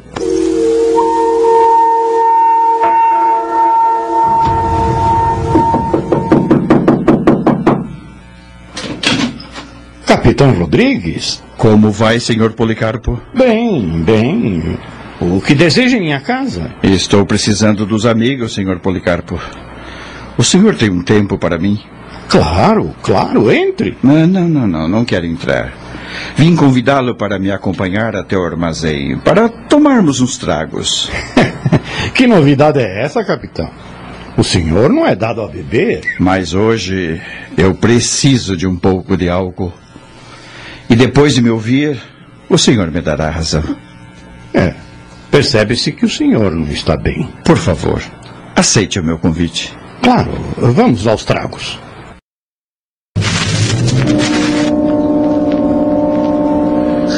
No dia seguinte, logo pela manhã, o capitão Rodrigues, acompanhado dos amigos Policarpo, Pedro e Teotônio, adentraram a delegacia de Silveiras.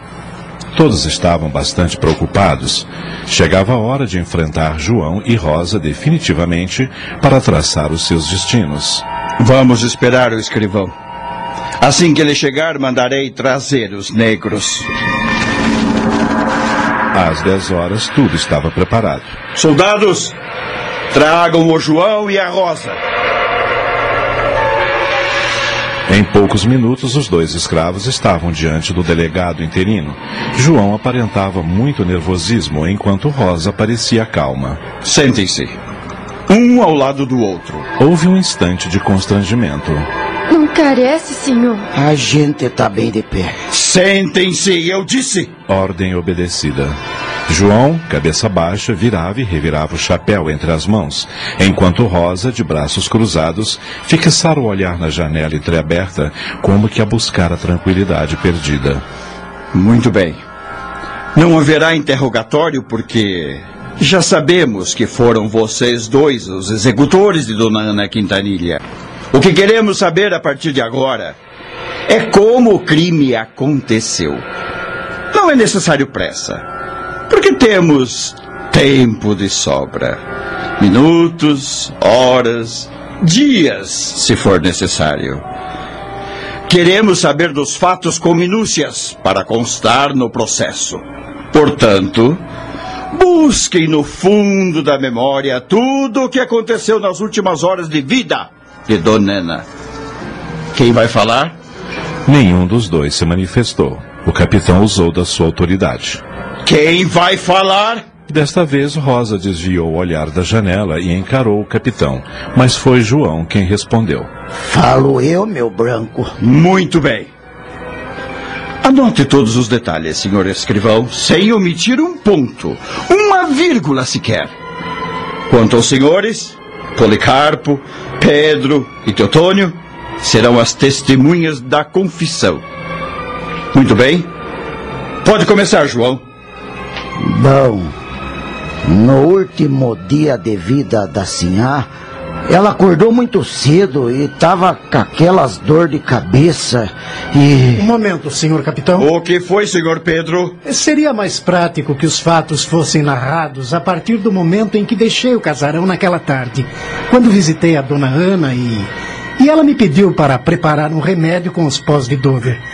O que se passou antes disso não interessa, porque é rotina. Concordo plenamente. Ele tem razão, capitão. Meu filho visitou a dona Ana por volta das quatro horas da tarde. Perfeitamente.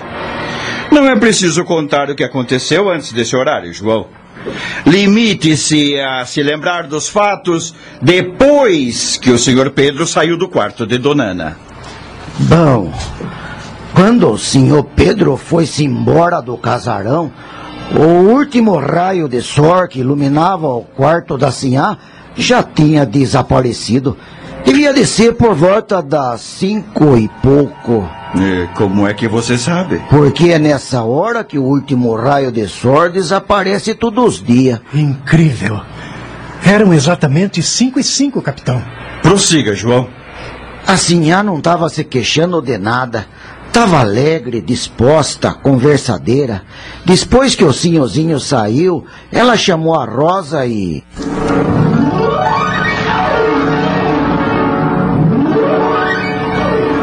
Rosa. Rosa. Pronto, Sinhá. Venha me ajudar. A, a Sinhá quer se levantar? Sim. Estou bem e quero jantar na cozinha. Não gosto de comer aqui no quarto. Me ajude, por favor. Sim, senhora. Devagar, senhora. Não precisa tanto cuidado, menina. Não estou inválida. Apenas um pouco cansada e posso ter uma tontura. Pronto.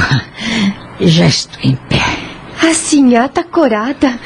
Nem parece que ainda agorica tava gemendo de dor. A minha doença é assim mesmo. Fico pálida, trêmula, mas logo melhoro. É este coração que anda muito fraco, Rosa, e qualquer hora vai deixar de bater para sempre. Vamos até a cozinha.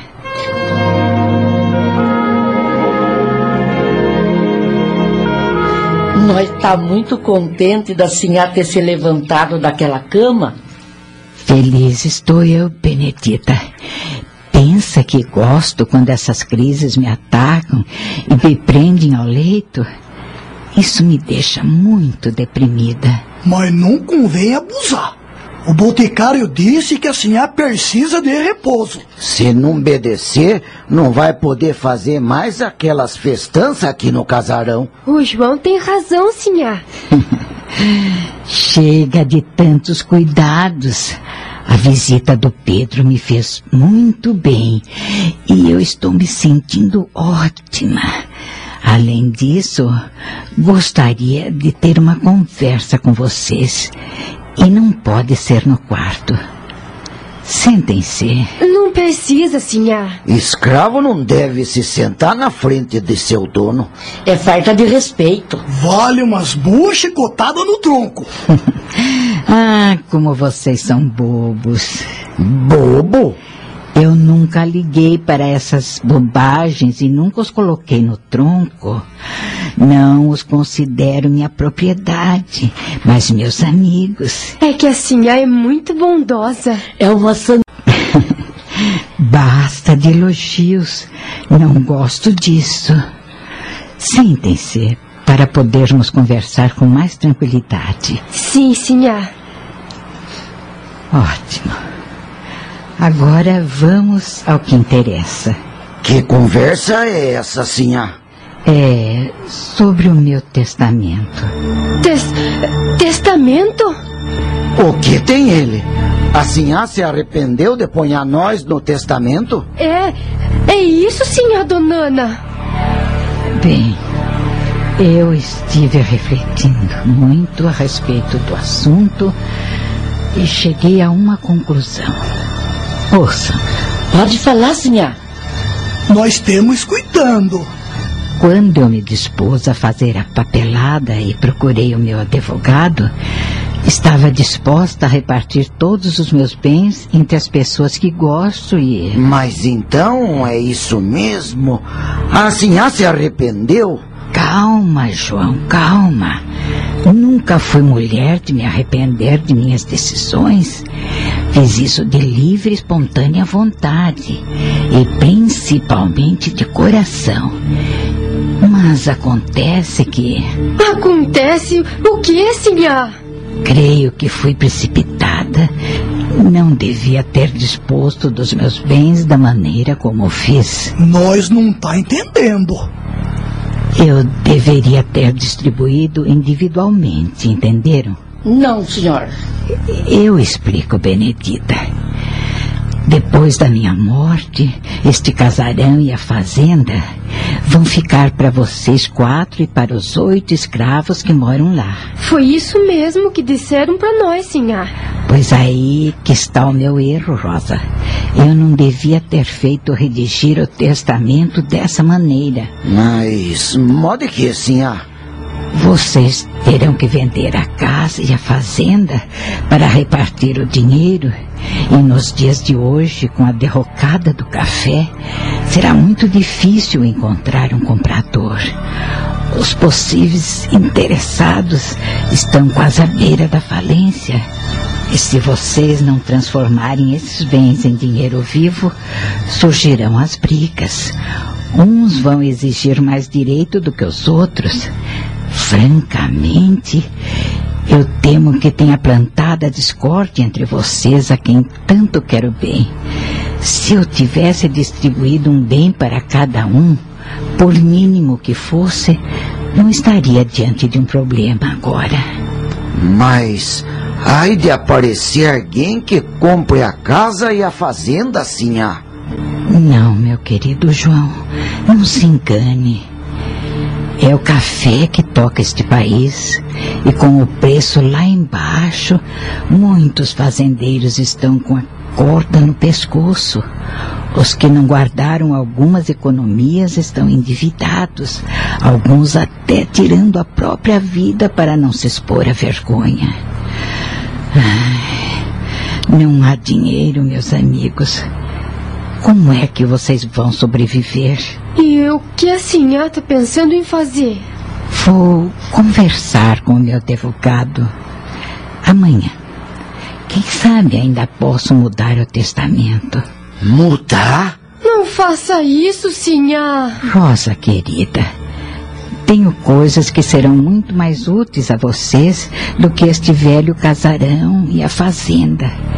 Quero que vivam em paz depois da minha morte, e não em pé de guerra. Mas, sinhá... Já me decidi. Vou mudar o testamento e nada me demoverá dessa ideia.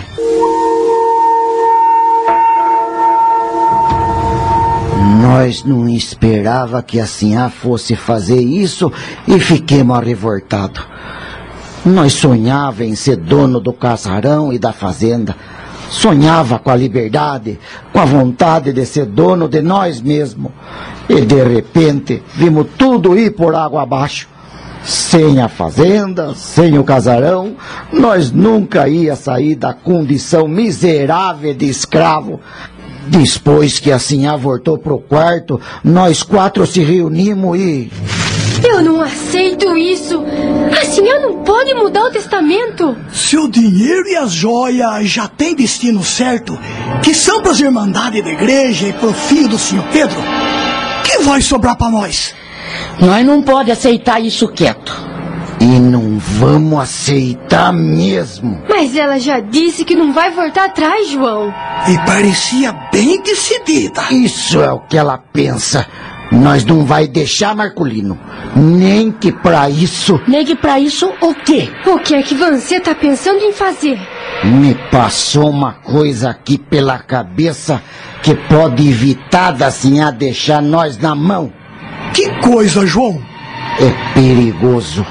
Mas é o único jeito de nós impedir dela voltar atrás na palavra dada. Fale de uma vez, João. Cheguem aqui bem perto e escutem o meu plano. E nós a resolvemos defender nossos direitos. Não estava certo. Ela já tinha beneficiado nós. Não podia mudar aquele maldito testamento. Planejemos tudo e ficamos só esperando a hora de agir. Parecia que o destino estava do nosso lado, modo que lá pelas sete horas da noite. Rosa, Rosa, me acuda aqui, pelo amor de Deus. Ela tá me chamando, João. Vá ver o que ela quer e conforme foi, nós faz o que tem que ser feito agora mesmo. Você tem razão. Só assim nós não vai ficar no prejuízo. Vai, vai logo, Rosa. Tô indo. Rosa entrou no quarto e pegou a sinhá gemendo de dor. Ai, ai. A senhora tava bem agorica mesmo. Mas de que ficou mais de novo? E eu é que sei, Rosa. É assim mesmo. As dores vêm de repente.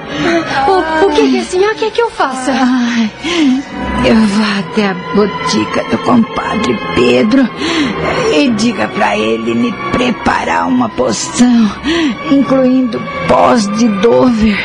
Só assim esta dor de cabeça terrível vai passar. Mas, senhora, o senhor Pedro disse que não vai dar esse remédio, modo que é muito forte e pode ser perigoso. Vá de uma vez, Rosa, e diga ao compadre que se ele não quiser me preparar o remédio com pós de Dover, o Marcolino vai até a cachoeira procurar o Dr. Borges. Mas, senhora... Vá de uma vez, negrinha.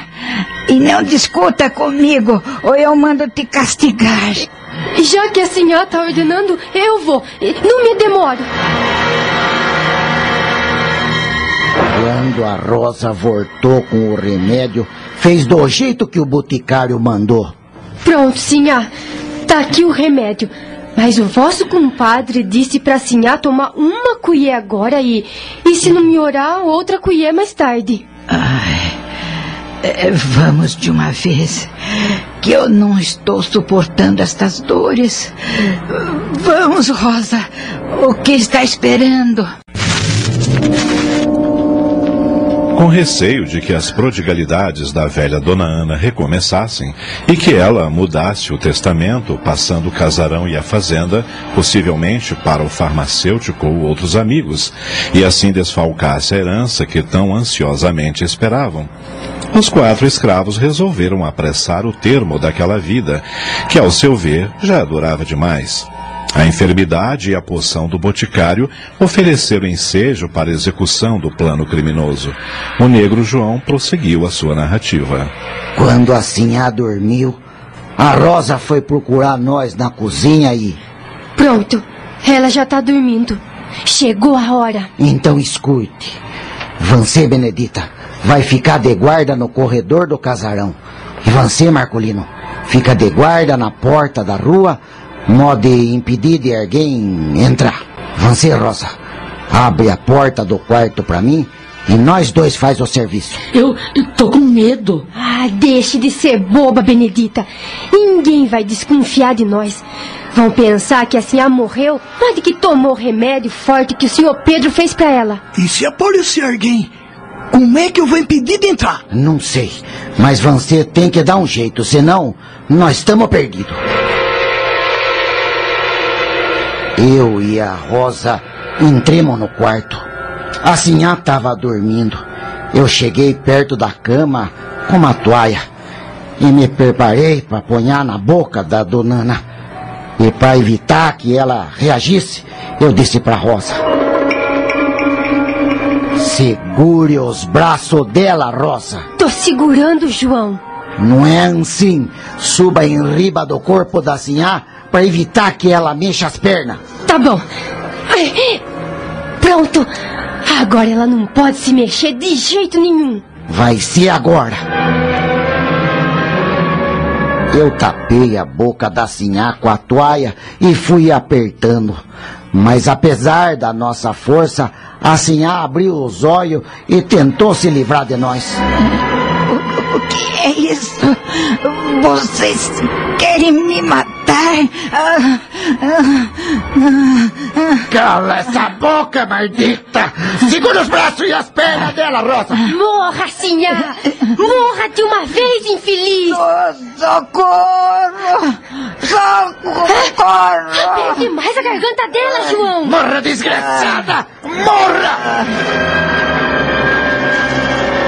E tal qual César, o ditador romano, a anciã silveirense viu o escravo que ela praticamente criara ao colo lançar-lhe todo o seu ódio, praticando um crime horrendo, agravado pela hediondez da ingratidão, e lançou ainda o seu protesto tardio e doloroso. Não! Não faça isso, meu filho! Morra, maldita! Morra! Morra! Ah, E aí, João? Pode largar. Assim já tá morta. Basta! A frieza com que João narrou os fatos deixou a todos estáticos. Horas depois, o horrendo crime constava com todas as minúcias dos autos do processo.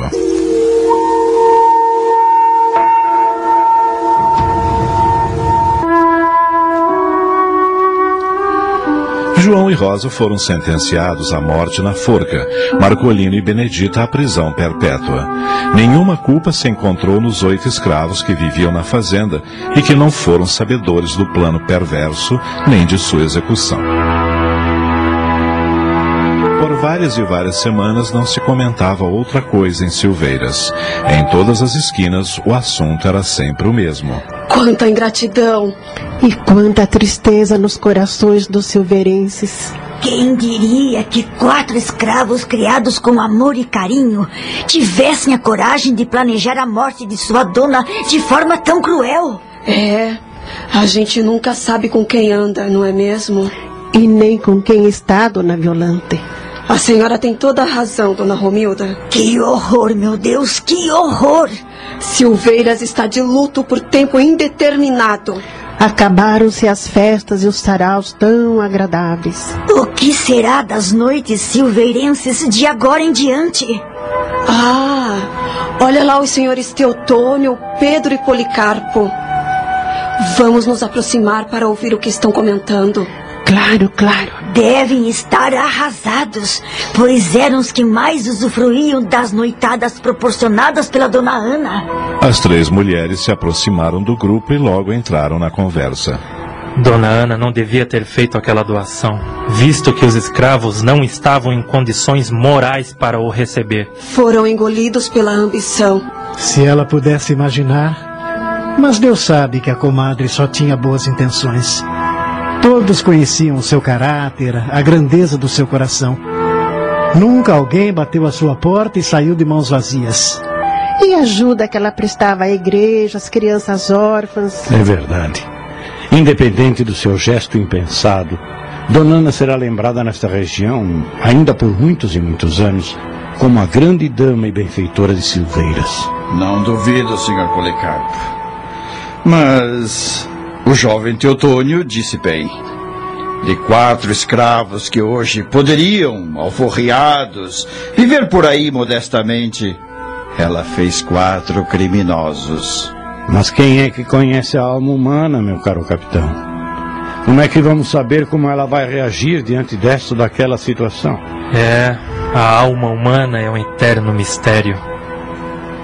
Trancada num cofre a sete chaves. Impenetrável.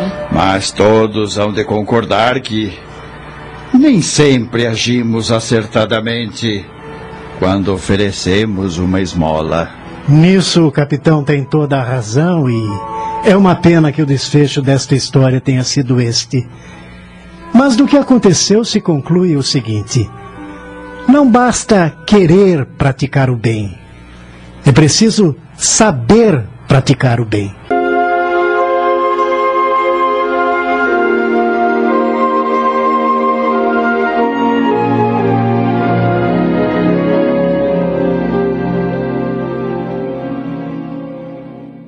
A Rede Boa Nova de Rádio apresentou O Testamento, minissérie de Sidney Carbone, inspirada num conto de J.B. de Mello Souza. Em seu desempenho, atuaram os seguintes atores: Ana Quintanilha, Ivone Soares, Policarpo, Gastão de Lima Neto, Rosa, Luciana Florencio, João, Rosnival Búfalo, Benedita, Ana Sueli Gardiano, Marcolino, Adacel Alberto, Teotônio, Chico Ribeiro, Capitão Rodrigues, Tony de França, Paizico, Sidney Carbone, Jurema, Cledemir Araújo, Fiolante, Quitéria Maria, Nicácia, Ângela Maria Prestes, Romilda, Esther de Almeida, Padre Joel Robson, Narração Ivaldo de Carvalho. Gravações, edição e sonoplastia Antônio Tadeu Lopes. Produção e direção geral Sidney Carbone. Realização Núcleo de Dramaturgia da Rádio Boa Nova de Sorocaba.